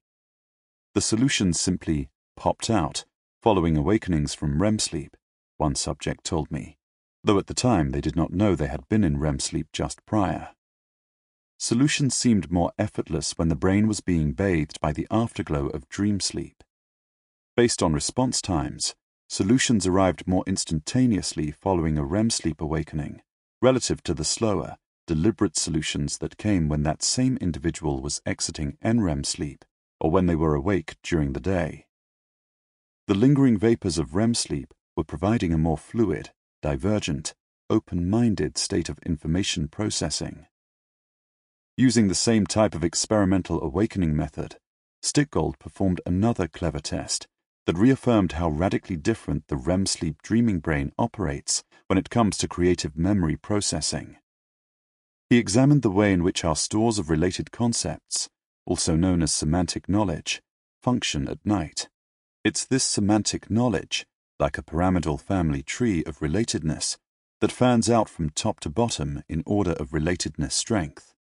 Figure 14 in the accompanying PDF is an example of one such associative web plucked from my own mind regarding UC Berkeley, where I am a professor. Using a standard computer test, Stickgold measured how these associative networks of information operated following NREM sleep and REM sleep awakenings, and during standard performance during the waking day. When you wake the brain from NREM or measure performance during the day, the operating principles of the brain are closely and logically connected, just as pictured in Figure 14 in the PDF. However, wake the brain up from REM sleep, and the operating algorithm was completely different. Gone is the hierarchy of logical associative connection. The REM sleep dreaming brain was utterly uninterested in bland, common sense links, the one step to the next associations. Instead, the REM sleep brain was shortcutting the obvious links and favoring very distantly related concepts. The logic guards had left the REM sleep dreaming brain. Wonderfully eclectic lunatics were now running the associative memory asylum. From the REM sleep dreaming state, almost anything goes, and the more bizarre the better, the results suggested. The two experiments of anagram solving and semantic priming revealed how radically different the operating principles of the dreaming brain were, relative to those of NREM sleep and wakefulness.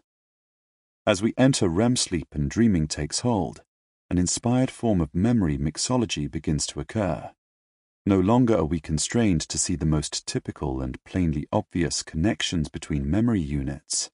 On the contrary, the brain becomes actively biased towards seeking out the most distant, non-obvious links between sets of information. This widening of our memory aperture is akin to peering through a telescope from the opposing end. When we are awake, we are looking through the wrong end of the telescope if transformational creativity is our goal.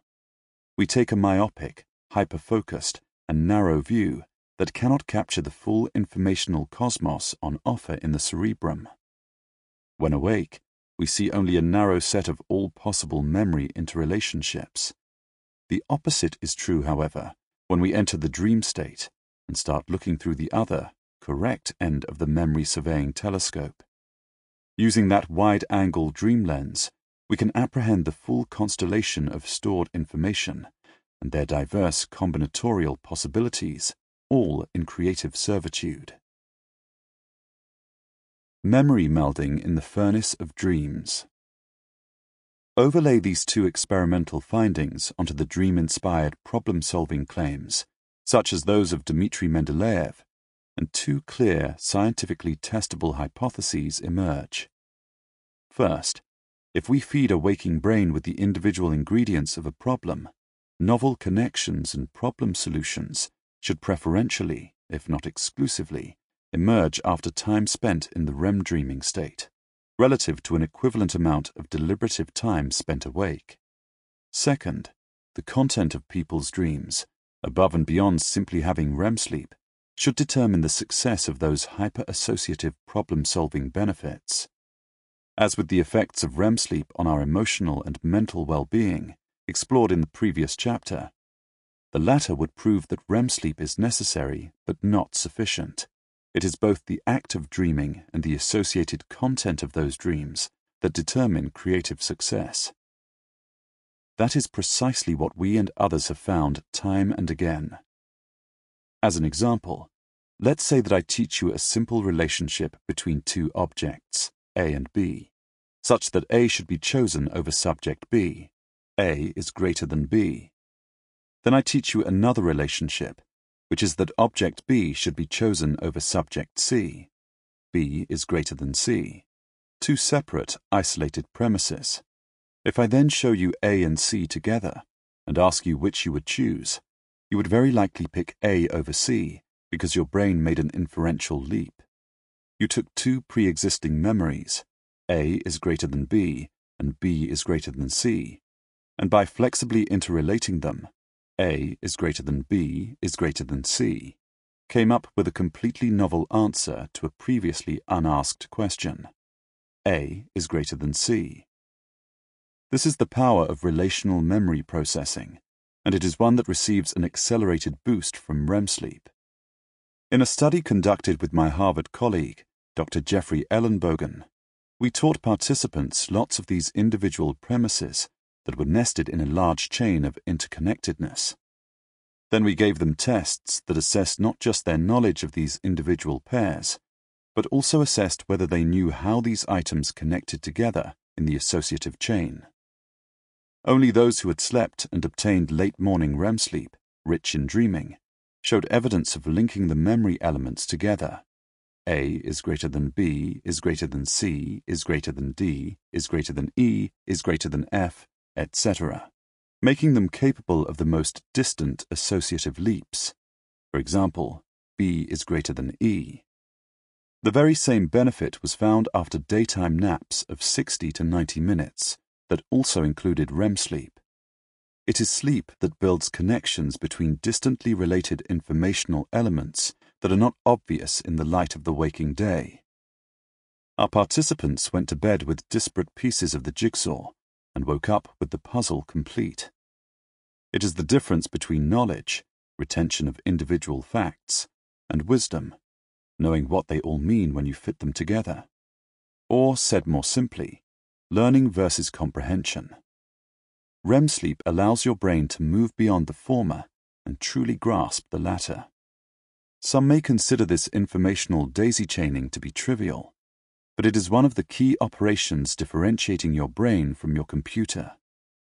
Computers can store thousands of individual files with precision, but standard computers do not intelligently interlink those files in numerous and creative combinations. Instead, computer files sit like isolated islands. Our human memories are, on the other hand, richly interconnected in webs of associations that lead to flexible, predictive powers. We have REM sleep and the act of dreaming to thank for much of that inventive hard work. Code cracking and problem solving. More than simply melding information together in creative ways, REM sleep dreaming can take things a step further. REM sleep is capable of creating abstract, overarching knowledge and superordinate concepts out of sets of information. Think of an experienced physician who is able to seemingly intuit a diagnosis from the many tens of varied, subtle symptoms she observes in a patient. While this kind of abstractive skill can come after years of hard earned experience, it is also the very same accurate gist extraction that we have observed REM sleep accomplishing within just one night. A delightful example is observed in infants, abstracting complex grammatical rules in a language they must learn. Even 18 month old babies have been shown to deduce high level grammatical structure from novel languages they hear, but only after they have slept following the initial exposure. As you will recall, REM sleep is especially dominant during this early life window and it is that REM sleep that plays a critical role in the development of language, we believe.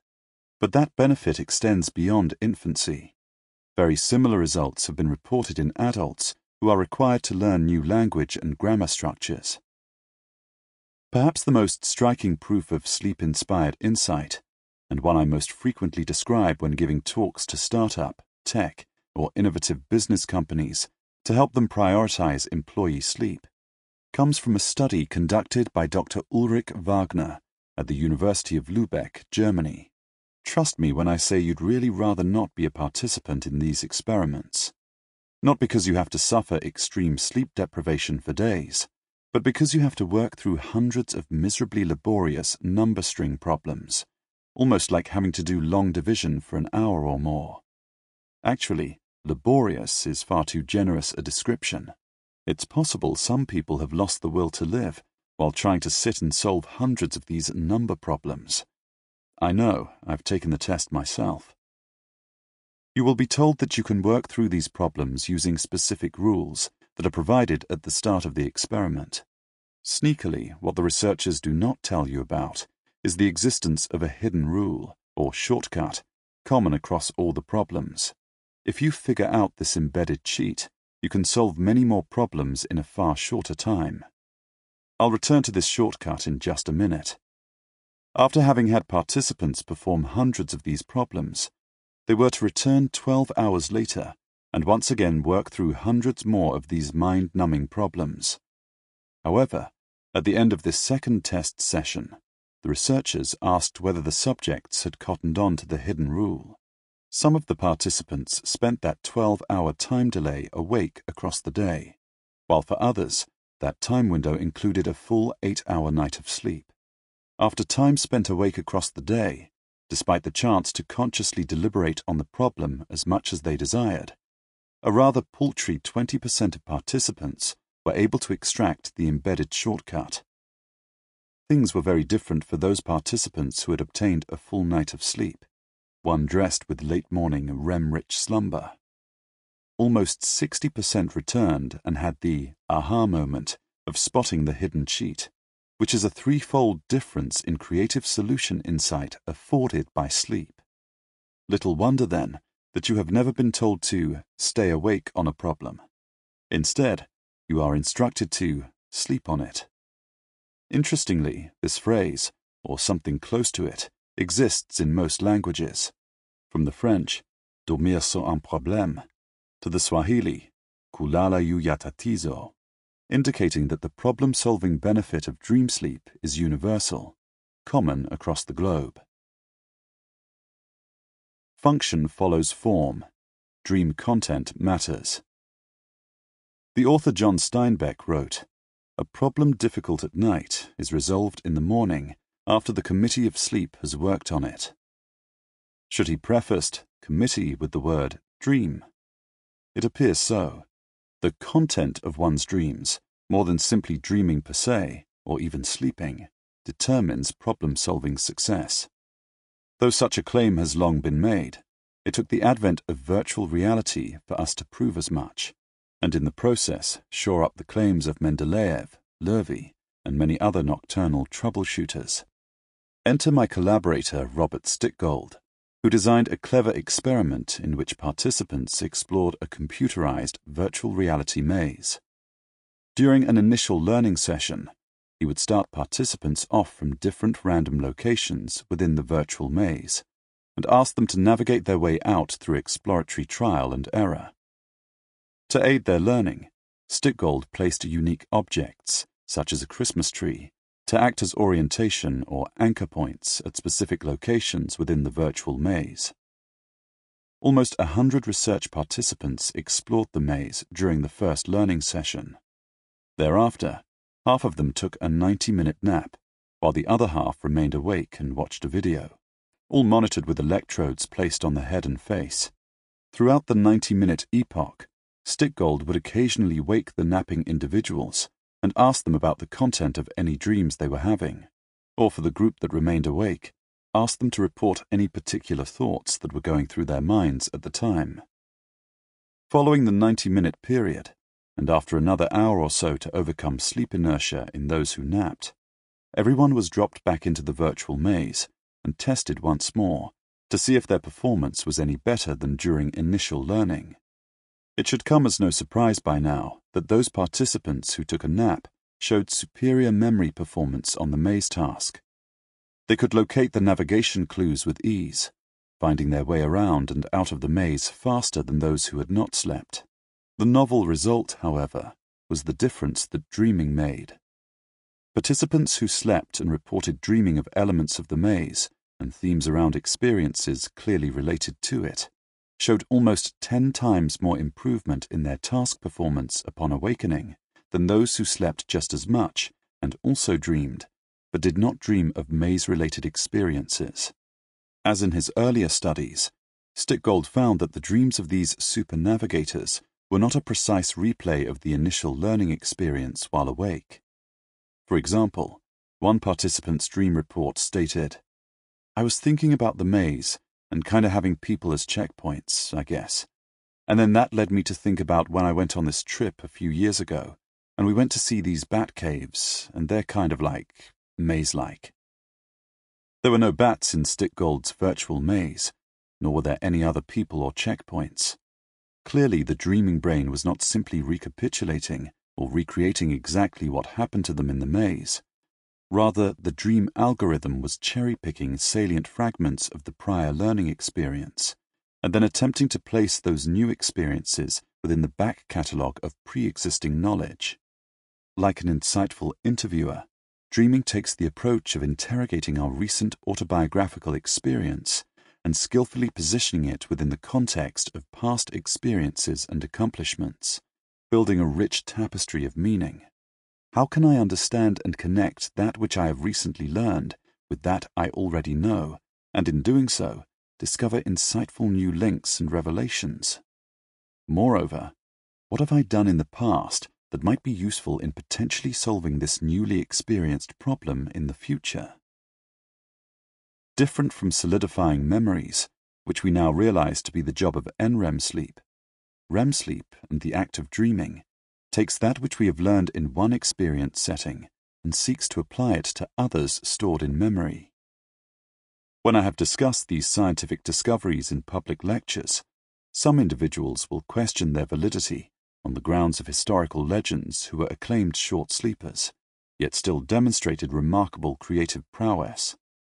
One common name that I frequently encounter in such rebuttals is the inventor Thomas Edison. We will never truly know if Edison was the short sleeper that some, including himself, claim. What we do know, however, is that Edison was a habitual daytime napper. He understood the creative brilliance of dreaming and used it ruthlessly as a tool, describing it as the genius gap. Edison would allegedly position a chair with armrests at the side of his study desk, on top of which he would place a pad of paper and a pen. Then he would take a metal saucepan and turn it upside down, carefully positioning it on the floor directly below the right side armrest of the chair. If that were not strange enough, he would pick up two or three steel ball bearings in his right hand. Finally, Edison would settle himself down into the chair, right hand supported by the armrest, grasping the ball bearings. Only then would Edison ease back and allow sleep to consume him whole. At the moment he began to dream, his muscle tone would relax, and he would release the ball bearings, which would crash on the metal saucepan below, waking him up. He would then write down all of the creative ideas that were flooding his dreaming mind. Genius, wouldn't you agree? Controlling your dreams. Lucidity. No chapter on dreaming can go unfinished without mention of lucidity. Lucid dreaming occurs at the moment when an individual becomes aware that he or she is dreaming. However, the term is more colloquially used to describe gaining volitional control of what an individual is dreaming, and the ability to manipulate that experience, such as deciding to fly, or perhaps even the functions of it, such as problem solving. The concept of lucid dreaming was once considered a sham. Scientists debated its very existence you can understand the skepticism. First, the assertion of conscious control over a normally non-volitional process injects a heavy dose of ludicrous into the already preposterous experience we call dreaming.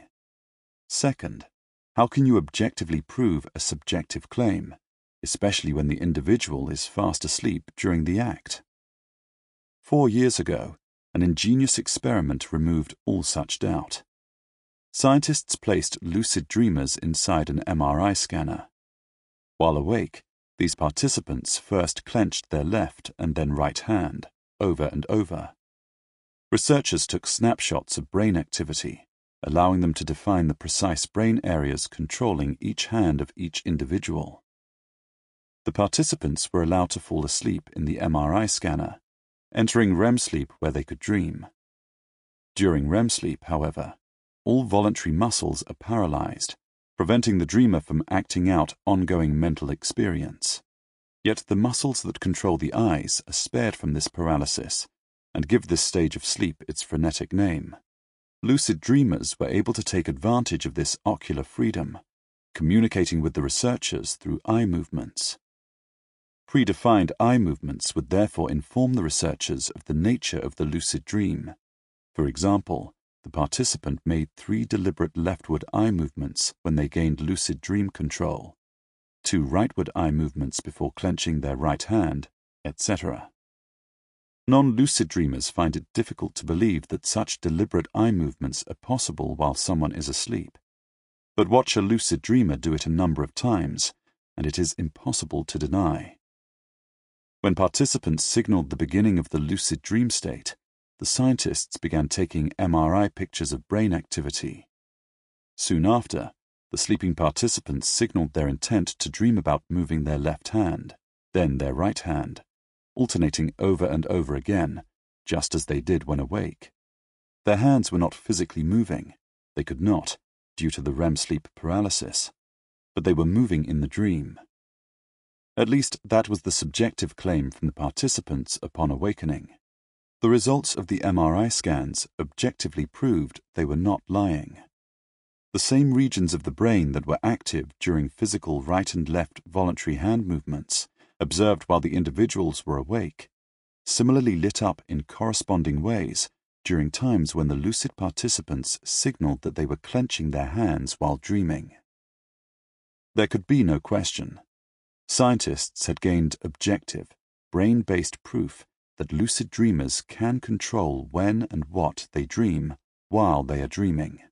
Other studies using similar eye movement communication designs have further shown that individuals can deliberately bring themselves to timed orgasm during lucid dreaming, an outcome that, especially in males, can be objectively verified using physiological measures by brave scientists. It remains unclear whether lucid dreaming is beneficial or detrimental, since well over 80% of the general populace are not natural lucid dreamers. If gaining voluntary dream control were so useful, surely Mother Nature would have imbued the masses with such a skill. However, this argument makes the erroneous assumption that we have stopped evolving. It is possible that lucid dreamers represent the next iteration of Homo sapiens evolution. Will these individuals be preferentially selected for in the future? In part on the basis of this unusual dreaming ability, one that may allow them to turn the creative problem solving spotlight of dreaming on the waking challenges faced by themselves or the human race, and advantageously harness its power more deliberately. Part 4 From Sleeping Pills to Society Transformed. Chapter 12 Things That Go Bump in the Night sleep disorders, and death caused by no sleep. Few other areas of medicine offer a more disturbing or astonishing array of disorders than those concerning sleep. Considering how tragic and remarkable disorders in those other fields can be, this is quite a claim. Yet when you consider that oddities of slumber include daytime sleep attacks and body paralysis, homicidal sleepwalking, dream enactment, and perceived alien abductions, the assertion starts to sound more valid. Most astonishing of all, perhaps, is a rare form of insomnia that will kill you within months, supported by the life extinguishing upshot of extreme total sleep deprivation in animal studies. This chapter is by no means a comprehensive review of all sleep disorders, of which there are now over 100 known. Nor is it meant to serve as a medical guide to any one disorder, since I am not a board certified doctor of sleep medicine, but rather a sleep scientist. For those seeking advice on sleep disorders, I recommend visiting the National Sleep Foundation website, sleepfoundation.org, and there you will find resources on sleep centers near you. Rather than attempting a quick fire laundry list of the many tens of sleep disorders that exist, I have chosen to focus on a select few, namely somnambulism, insomnia, narcolepsy, and fatal familial insomnia, from the vantage point of science, and what the science of these disorders can meaningfully teach us about the mysteries of sleeping and dreaming. Somnambulism The term somnambulism refers to sleep, somnus, disorders that involve some form of movement, ambulation. It encompasses conditions such as sleepwalking, sleep talking, sleep eating, sleep texting, sleep sex, and very rarely, sleep homicide. Understandably, most people believe these events happen during REM sleep as an individual is dreaming, and specifically acting out ongoing dreams. However, all these events arise from the deepest stage of non dreaming, NREM sleep, and not dream, REM sleep. If you rouse an individual from a sleepwalking event and ask what was going through their mind, Rarely will they report a thing. No dream scenario, no mental experience. While we do not yet fully understand the cause of somnambulism episodes, the existing evidence suggests that an unexpected spike in nervous system activity during deep sleep is one trigger. This electrical jolt compels the brain to rocket from the basement of deep NREM sleep all the way to the penthouse of wakefulness.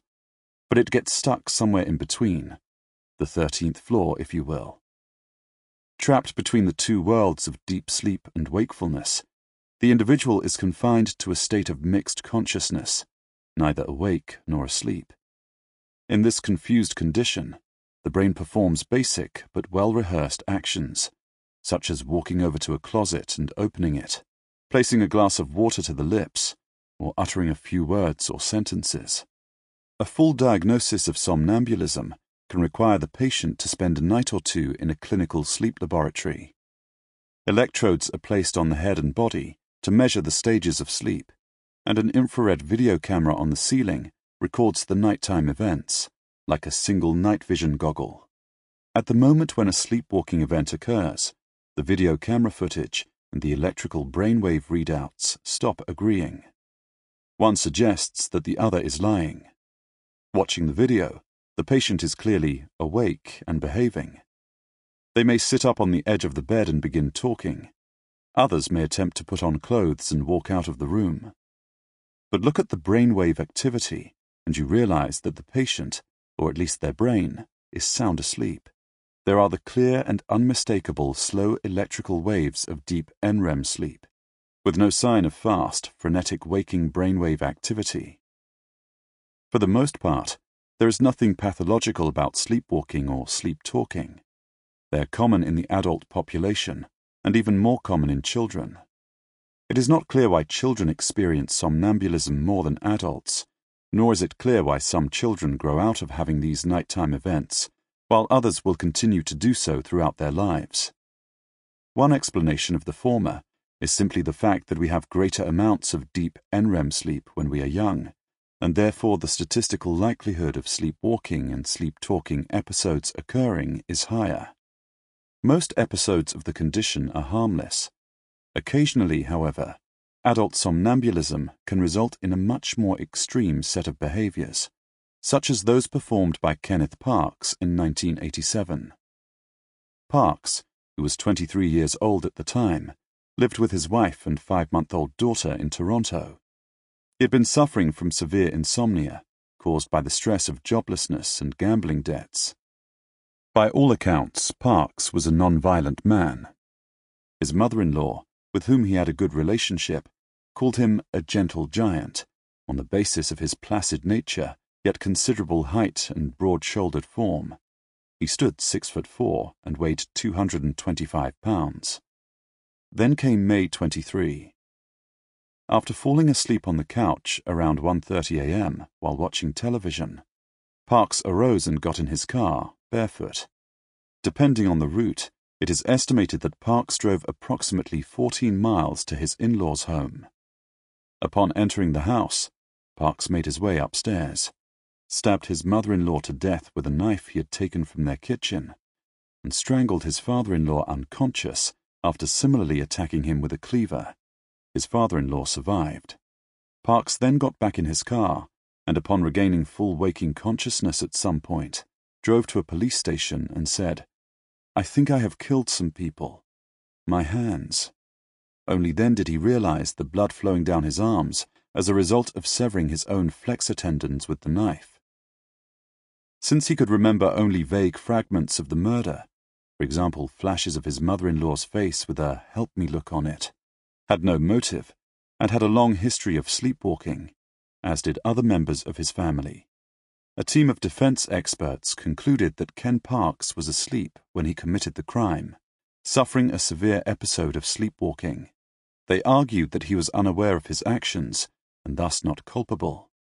On May 25, 1988, a jury rendered a verdict of not guilty. This defense has been attempted in a number of subsequent cases, most of which have been unsuccessful. The story of Ken Parks is of the most tragic kind, and to this day Parks struggles with a guilt one suspects may never leave him. I offer the account not to scare the listener, nor to try to sensationalize the dire events of that late May night in 1987. Rather, I offer it to illustrate how non-volitional acts arising from sleep and its disorders can have very real legal, personal, and societal consequences, and demand the contribution of scientists and doctors in arriving at the appropriate legal justice. I also want to note, for the concerned sleepwalkers listening to this chapter, that most somnambulism episodes, for example sleepwalking, talking, are considered benign and do not require intervention. Medicine will usually step in with treatment solutions only if the afflicted patient or his caretaker, partner, or parent, in the case of children, feels that the condition is compromising health or poses a risk. There are effective treatments, and it is a shame one never arrived in time for Ken Parks prior to that ill fated evening in May. Insomnia. For many individuals these days, shudder quotes have come home to roost around the phrase, a good night's sleep, as the writer Will Self has lamented. Insomnia, to which his grumblings owe their origin, is the most common sleep disorder. Many individuals suffer from insomnia, yet some believe they have the disorder when they do not. Before describing the features and causes of insomnia, and in the next chapter, potential treatment options, let me first describe what insomnia is not, and in doing so, reveal what it is. Being sleep deprived is not insomnia. In the field of medicine, sleep deprivation is considered as 1 having the adequate ability to sleep, yet 2. Giving oneself an inadequate opportunity to sleep. That is, sleep deprived individuals can sleep if only they would take the appropriate time to do so. Insomnia is the opposite. 1. Suffering from an inadequate ability to generate sleep, despite 2. Allowing oneself the adequate opportunity to get sleep. People suffering from insomnia, therefore, cannot produce sufficient sleep quantity, quality, even though they give themselves enough time to do so, seven to nine hours. Before moving on, it is worth noting the condition of sleep state misperception, also known as paradoxical insomnia. Here, patients will report having slept poorly throughout the night, or even not sleeping at all. However, when these individuals have their sleep monitored objectively using electrodes or other accurate sleep monitoring devices, there is a mismatch. The sleep recordings indicate that the patient has slept far better than they themselves believe, and sometimes indicate that a completely full and healthy night of sleep occurred. Patients suffering from paradoxical insomnia therefore have an illusion, or misperception, of poor sleep that is not actually poor. As a result, such patients are treated as hypochondriacal. Though the term may seem dismissive or condescending, it is taken very seriously by sleep medicine doctors, and there are psychological interventions that help after the diagnosis is made. Returning to the condition of true insomnia, there are several different subtypes, in the same way that there are numerous different forms of cancer, for example. One distinction separates insomnia into two kinds. The first is sleep onset insomnia, which is difficulty falling asleep. The second is sleep maintenance insomnia, or difficulty staying asleep. As the actor and comedian Billy Crystal has said when describing his own battles with insomnia, I sleep like a baby. I wake up every hour. Sleep onset and sleep maintenance insomnia are not mutually exclusive. You can have one or the other or both. No matter which of these kinds of sleep problems is occurring, sleep medicine has very specific clinical boxes that must be checked for a patient to receive a diagnosis of insomnia. For now, these are dissatisfaction with sleep quantity or quality. For example, difficulty falling asleep, staying asleep, early morning awakening. Suffering significant distress or daytime impairment has insomnia at least three nights each week for more than three months, does not have any coexisting mental disorders or medical conditions that could otherwise cause what appears to be insomnia. What this really means in terms of boots on the ground patient descriptions is the following chronic situation difficulty falling asleep, waking up in the middle of the night, waking up too early in the morning, difficulty falling back to sleep after waking up, and feeling unrefreshed throughout the waking day. If any of the characteristics of insomnia feel familiar to you and have been present for several months, I suggest you consider seeking out a sleep medicine doctor. I emphasize a sleep medicine doctor and not necessarily your GP, since GPs, superb as they often are, have surprisingly minimal sleep training during the entirety of medical school and residency. Some GPs are understandably apt to prescribe a sleeping pill, which is rarely the right answer, as we will see in the next chapter. The emphasis on duration of the sleep problem, more than three nights a week for more than three months, is important. All of us will experience difficulty sleeping every now and then which may last just one night or several. That is normal. There is usually an obvious cause, such as work stress or a flare up in a social or romantic relationship. Once these things subside, though, the sleep difficulty usually goes away. Such acute sleep problems are generally not recognized as chronic insomnia, since clinical insomnia requires an ongoing duration of sleep difficulty, week after week after week.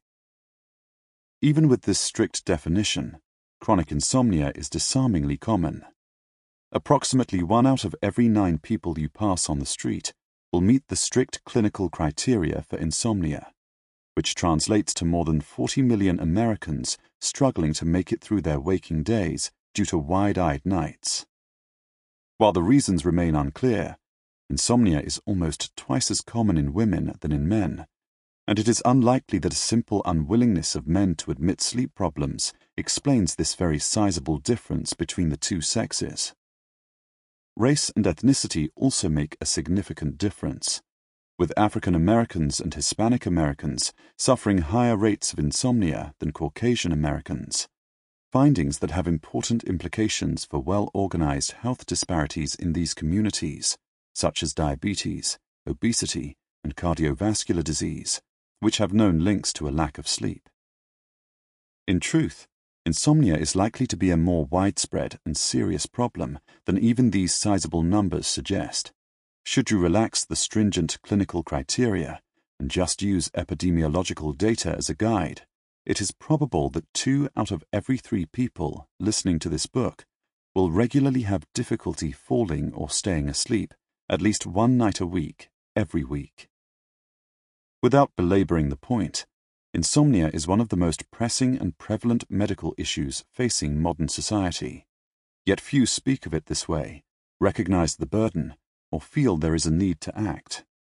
That the sleep aid industry, encompassing prescription sleeping medications and over the counter sleep remedies, is worth an astonishing $30 billion a year in the US, is perhaps the only statistic one needs in order to realize how truly grave the problem is. Desperate millions of us are willing to pay a lot of money for a good night's sleep. But dollar values do not address the more important issues of what's causing insomnia. Genetics plays a role, though it is not the full answer.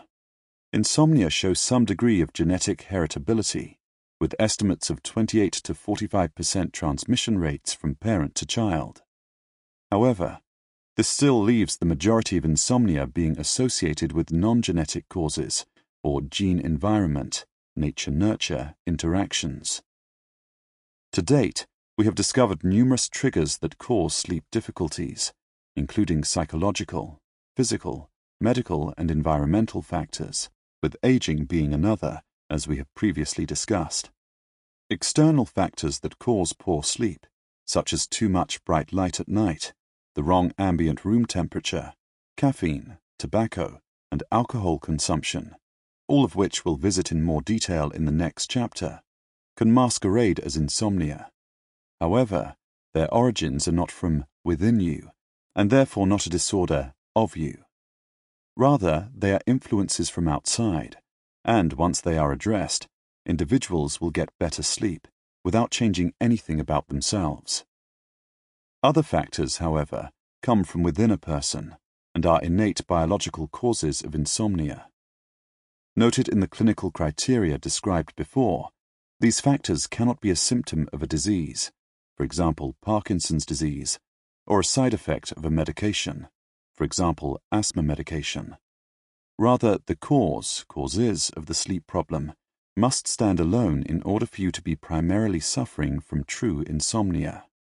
The two most common triggers of chronic insomnia are psychological. 1. Emotional concerns or worry, and 2. Emotional distress or anxiety. In this fast paced, information overloaded modern world, one of the few times that we stop our persistent informational consumption and inwardly reflect is when our heads hit the pillow. There is no worse time to consciously do this. Little wonder that sleep becomes nearly impossible to initiate or maintain when the spinning cogs of our emotional minds start churning, anxiously worrying about things we did today, things that we forgot to do, things that we must face in the coming days, and even those far in the future. That is no kind of invitation for beckoning the calm brainwaves of sleep into your brain, peacefully allowing you to drift off into a full night of restful slumber. Since psychological distress is a principal instigator of insomnia, researchers have focused on examining the biological causes that underlie emotional turmoil. One common culprit has become clear an overactive sympathetic nervous system, which, as we have discussed in previous chapters, is the body's aggravating fight or flight mechanism. The sympathetic nervous system switches on in response to threat and acute stress that, in our evolutionary past, was required to mobilize a legitimate fight or flight response. The physiological consequences are increased heart rate, blood flow, metabolic rate, the release of stress negotiating chemicals such as cortisol, and increased brain activation, all of which are beneficial in the acute moment of true threat or danger. However, the fight or flight response is not meant to be left in the on position for any prolonged period of time.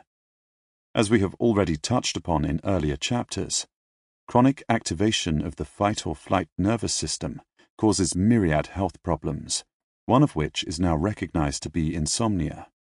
Why an overactive fight or flight nervous system prevents good sleep can be explained by several of the topics we have discussed so far, and some we have not. First, the raised metabolic rate triggered by fight or flight nervous system activity, which is common in insomnia patients, results in a higher core body temperature.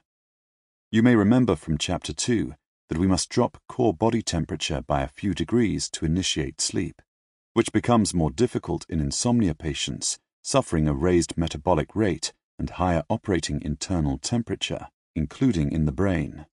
Second are higher levels of the alertness promoting hormone cortisol and sister neurochemicals adrenaline and noradrenaline. All three of these chemicals raise heart rate. Normally, our cardiovascular system calms down as we make the transition into light and then deep sleep. Elevated cardiac activity makes that transition more difficult. All three of these chemicals increase metabolic rate, additionally increasing core body temperature, which further compounds the first problem outlined before. Third, and related to these chemicals, are altered patterns of brain activity linked with the body's sympathetic nervous system. Researchers have placed healthy sleepers and insomnia patients in a brain scanner and measured the changing patterns of activity as both groups try to fall asleep. In the good sleepers, the parts of the brain related to inciting emotions, the amygdala, and those linked to memory retrospection, the hippocampus, quickly ramped down in their levels of activity as they transitioned toward sleep, as did basic alertness regions in the brainstem. This was not the case for the insomnia patients. Their emotion generating regions and memory recollection centers all remained active.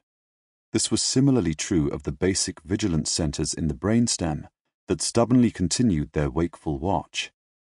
All the while, the thalamus, the sensory gate of the brain that needs to close shut to allow sleep, remained active and open for business in insomnia patients.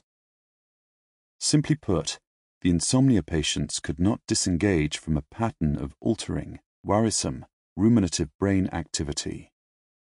Think of a time when you closed the lid of a laptop to put it to sleep, but came back later to find that the screen was still on, the cooling fans were still running, the computer was still active, despite the closed lid. Normally, this is because programs and routines are still running, and the computer cannot make the transition into sleep mode. Based on the results of brain imaging studies, an analogous problem is occurring in insomnia patients. Recursive loops of emotional programs, together with retrospective and prospective memory loops, keep playing in the mind, preventing the brain from shutting down and switching into sleep mode. It is telling that a direct and causal connection exists between the fight or flight branch of the nervous system and all of these emotion, memory, and alertness related regions of the brain. The bidirectional line of communication between the body and brain amounts to a vicious, recurring cycle that fuels their thwarting of sleep. The fourth and final set of identified changes has been observed in the quality of sleep of insomnia patients when they do finally drift off. Once again, these appear to have their origins in an overactive fight or flight nervous system. Patients with insomnia have a lower quality of sleep, reflected in shallower, less powerful electrical brain waves during deep NREM. They also have more fragmented REM sleep, peppered by brief awakenings that they are not always aware of, yet still cause a degraded quality of dream sleep all of which means that insomnia patients wake up not feeling refreshed. Consequentially, patients are unable to function well during the day, cognitively and or emotionally. In this way, insomnia is really a 24-7 disorder, as much a disorder of the day as of the night. You can now understand how physiologically complex the underlying condition is. No wonder the blunt instruments of sleeping pills which simply and primitively sedate your higher brain, or cortex, are no longer recommended as the first line treatment approach for insomnia by the American Medical Association. Fortunately, a non pharmacological therapy, which we will discuss in detail in the next chapter, has been developed. It is more powerful in restoring naturalistic sleep in insomnia sufferers and it elegantly targets each of the physiological components of insomnia already described. Real optimism is to be found in these new, non drug therapies that I urge you to explore should you suffer from true insomnia. Narcolepsy. I suspect that you cannot recall any truly significant action in your life that wasn't governed by two very simple rules staying away from something that would feel bad or trying to accomplish something that would feel good. This law of approach and avoidance dictates most of human and animal behavior from a very early age. The forces that implement this law are positive and negative emotions. Emotions make us do things, as the name suggests, remove the first letter from the word. They motivate our remarkable achievements, incite us to try again when we fail, keep us safe from potential harm, urge us to accomplish rewarding and beneficial outcomes, and compel us to cultivate social and romantic relationships. In short, emotions in appropriate amounts make life worth living. They offer a healthy and vital existence, psychologically and biologically speaking. Take them away, and you face a sterile existence with no highs or lows to speak of. Emotionless, you will simply exist rather than live. Tragically, this is the very kind of reality many narcoleptic patients are forced to adopt for reasons we will now explore. Medically, narcolepsy is considered to be a neurological disorder, meaning that its origins are within the central nervous system, specifically the brain.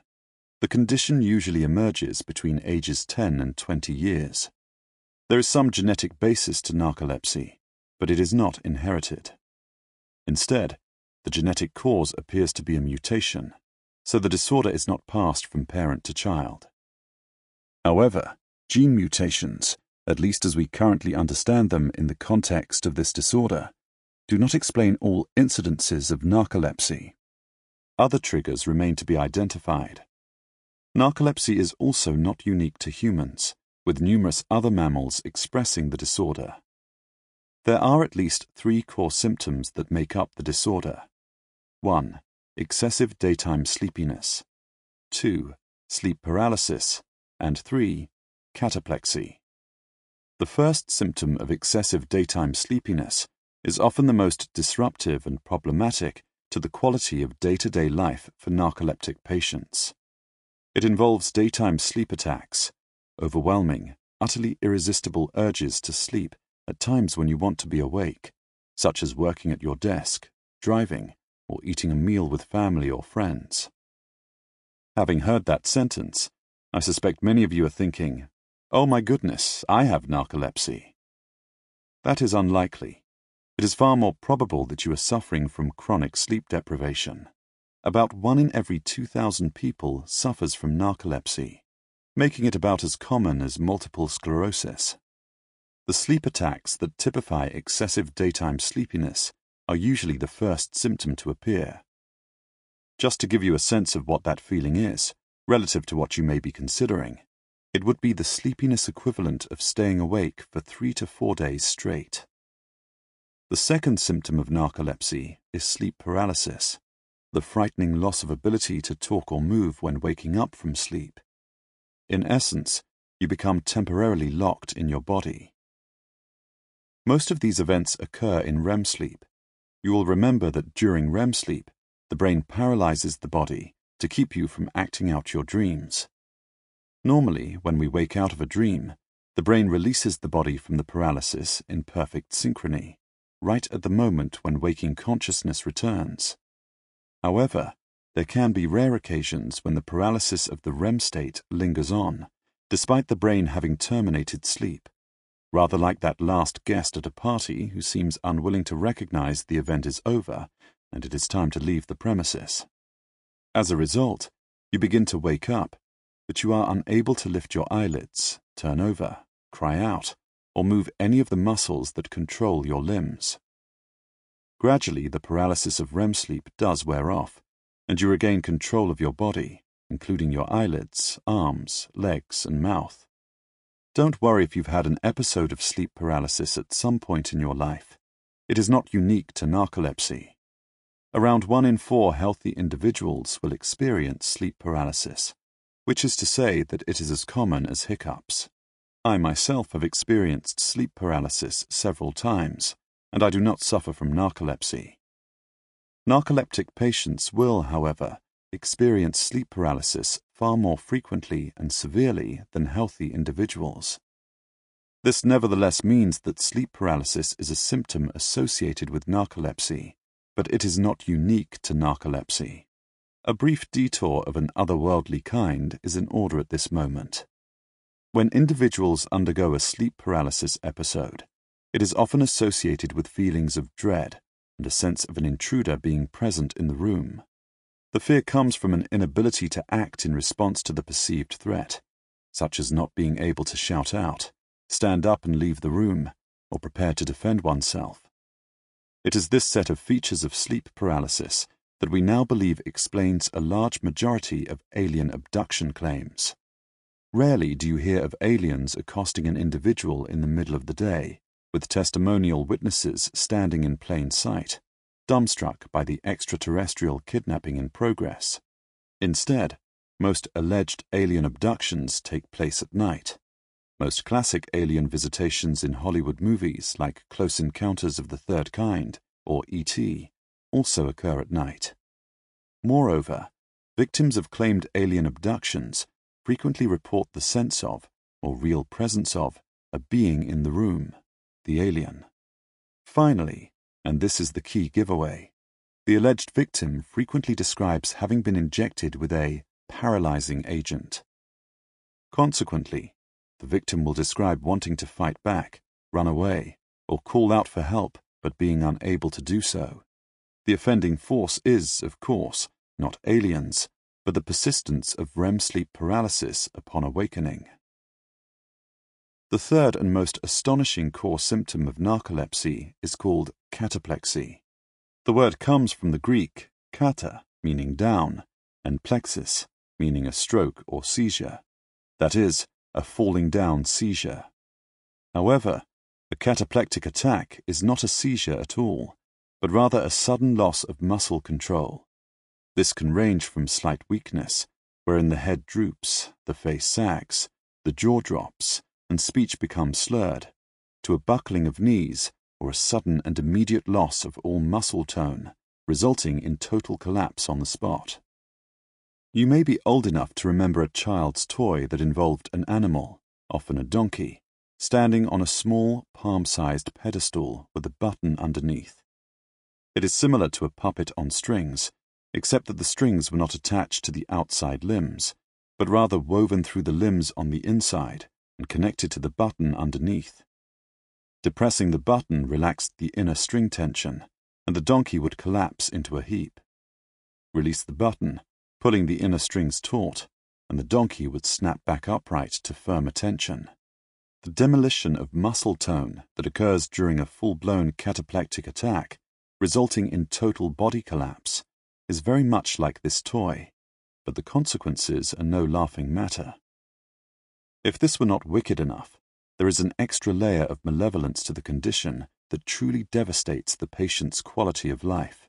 Cataplectic attacks are not random, but are triggered by moderate or strong emotions, positive or negative. Tell a funny joke to a narcoleptic patient, and they may literally collapse in front of you. Walk into a room and surprise a patient, perhaps while they are chopping food with a sharp knife, and they will collapse perilously. Even standing in a nice warm shower can be enough of a pleasurable experience to cause a patient's legs to buckle and have a potentially dangerous fall caused by the cataplectic muscle loss. Now extrapolate this and consider the dangers of driving a car and being startled by a loud horn, or playing an enjoyable game with your children, or having them jump on you and tickle you, or feeling strong, tear-welling joy at one of their musical school recitals. In a narcoleptic patient with cataplexy, any one of these may cause the sufferer to collapse into the immobilized prison of his or her own body. Consider then how difficult it is to have a loving, pleasurable sexual relationship with a narcoleptic partner. The list becomes endless, with predictable and heart-wrenching outcomes. Unless patients are willing to accept these crumpling attacks, which is really no option of any kind, all hope of living an emotionally fulfilling life must be abandoned. A narcoleptic patient is banished to a monotonic existence of emotional neutrality. They must forfeit any semblance of succulent emotions that we are all nourished by on a moment to moment basis. It is the dietary equivalent of eating the same tepid bowl of unflavorful porridge day after day. You can well imagine the loss of appetite for such a life. If you saw a patient collapse under the influence of cataplexy, you would be convinced that they had fallen completely unconscious or into a powerful sleep. This is untrue. Patients are awake and continue to perceive the outside world around them. Instead, what the strong emotion has triggered is the total, or sometimes partial, body paralysis of REM sleep without the sleep of the REM state itself. Cataplexy is therefore an abnormal functioning of the REM sleep circuitry within the brain, wherein one of its features, muscle atonia, is inappropriately deployed while the individual is awake and behaving, rather than asleep and dreaming.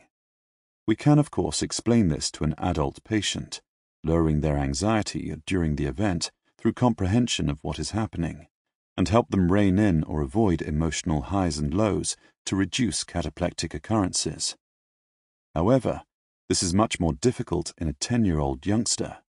How can you explain such a villainous symptom and disorder to a child with narcolepsy? And how do you prevent a child from enjoying the normal roller coaster of emotional existence that is a natural and integral part of a growing life and developing brain? Which is to say, how do you prevent a child from being a child? There are no easy answers to these questions.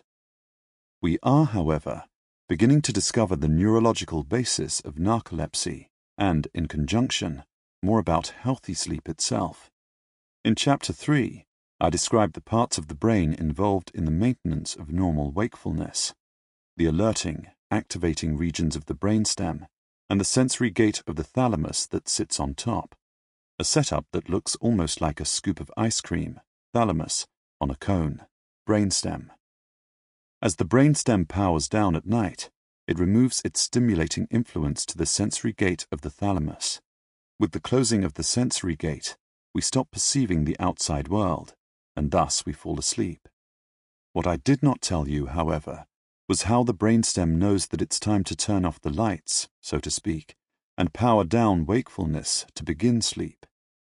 Something has to switch the activating influence of the brainstem off, and in doing so, allow sleep to be switched on. That switch, the sleep wake switch, is located just below the thalamus in the center of the brain, in a region called the hypothalamus. It is the same neighborhood that houses the 24 hour master biological clock, perhaps unsurprisingly. The sleep wake switch within the hypothalamus has a direct line of communication to the power station regions of the brainstem. Like an electrical light switch, it can flip the power on, wake, or off, sleep. To do this, the sleep wake switch in the hypothalamus releases a neurotransmitter called orexin. You can think of orexin as the chemical finger that flips the switch to the on wakefulness position. When orexin is released down into your brainstem, the switch has been unambiguously flipped, powering up the wakefulness generating centers of the brainstem. Once activated by the switch, the brainstem pushes open the sensory gate of the thalamus, allowing the perceptual world to flood into your brain, transitioning you to full, stable wakefulness. At night, the opposite happens. The sleep-wake switch stops releasing orexin onto the brainstem. The chemical finger has now flipped the switch to the off position, shutting down the rousing influence from the power station of the brainstem. The sensory business being conducted within the thalamus is closed down by a sealing of the sensory gate. We lose perceptual contact with the outside world and now sleep. Lights off, lights on. Lights off, lights on. This is the neurobiological job of the sleep wake switch in the hypothalamus, controlled by orexin. Ask an engineer what the essential properties of a basic electrical switch are, and they will inform you of an imperative. The switch must be definitive. It must either be fully on or fully off, a binary state. It must not float in a wishy-washy manner between the on and off positions. Otherwise, the electrical system will not be stable or predictable. Unfortunately, this is exactly what happens to the sleep-wake switch in the disorder of narcolepsy, caused by marked abnormalities of orexin. Scientists have examined the brains of narcoleptic patients in painstaking detail after they have passed away. During these post-mortem investigations, they discovered a loss of almost 90% of all the cells that produce orexin. Worse still, the welcome sites or receptors of orexin that cover the surface of the power station of the brainstem were significantly reduced in number in narcoleptic patients relative to normal individuals.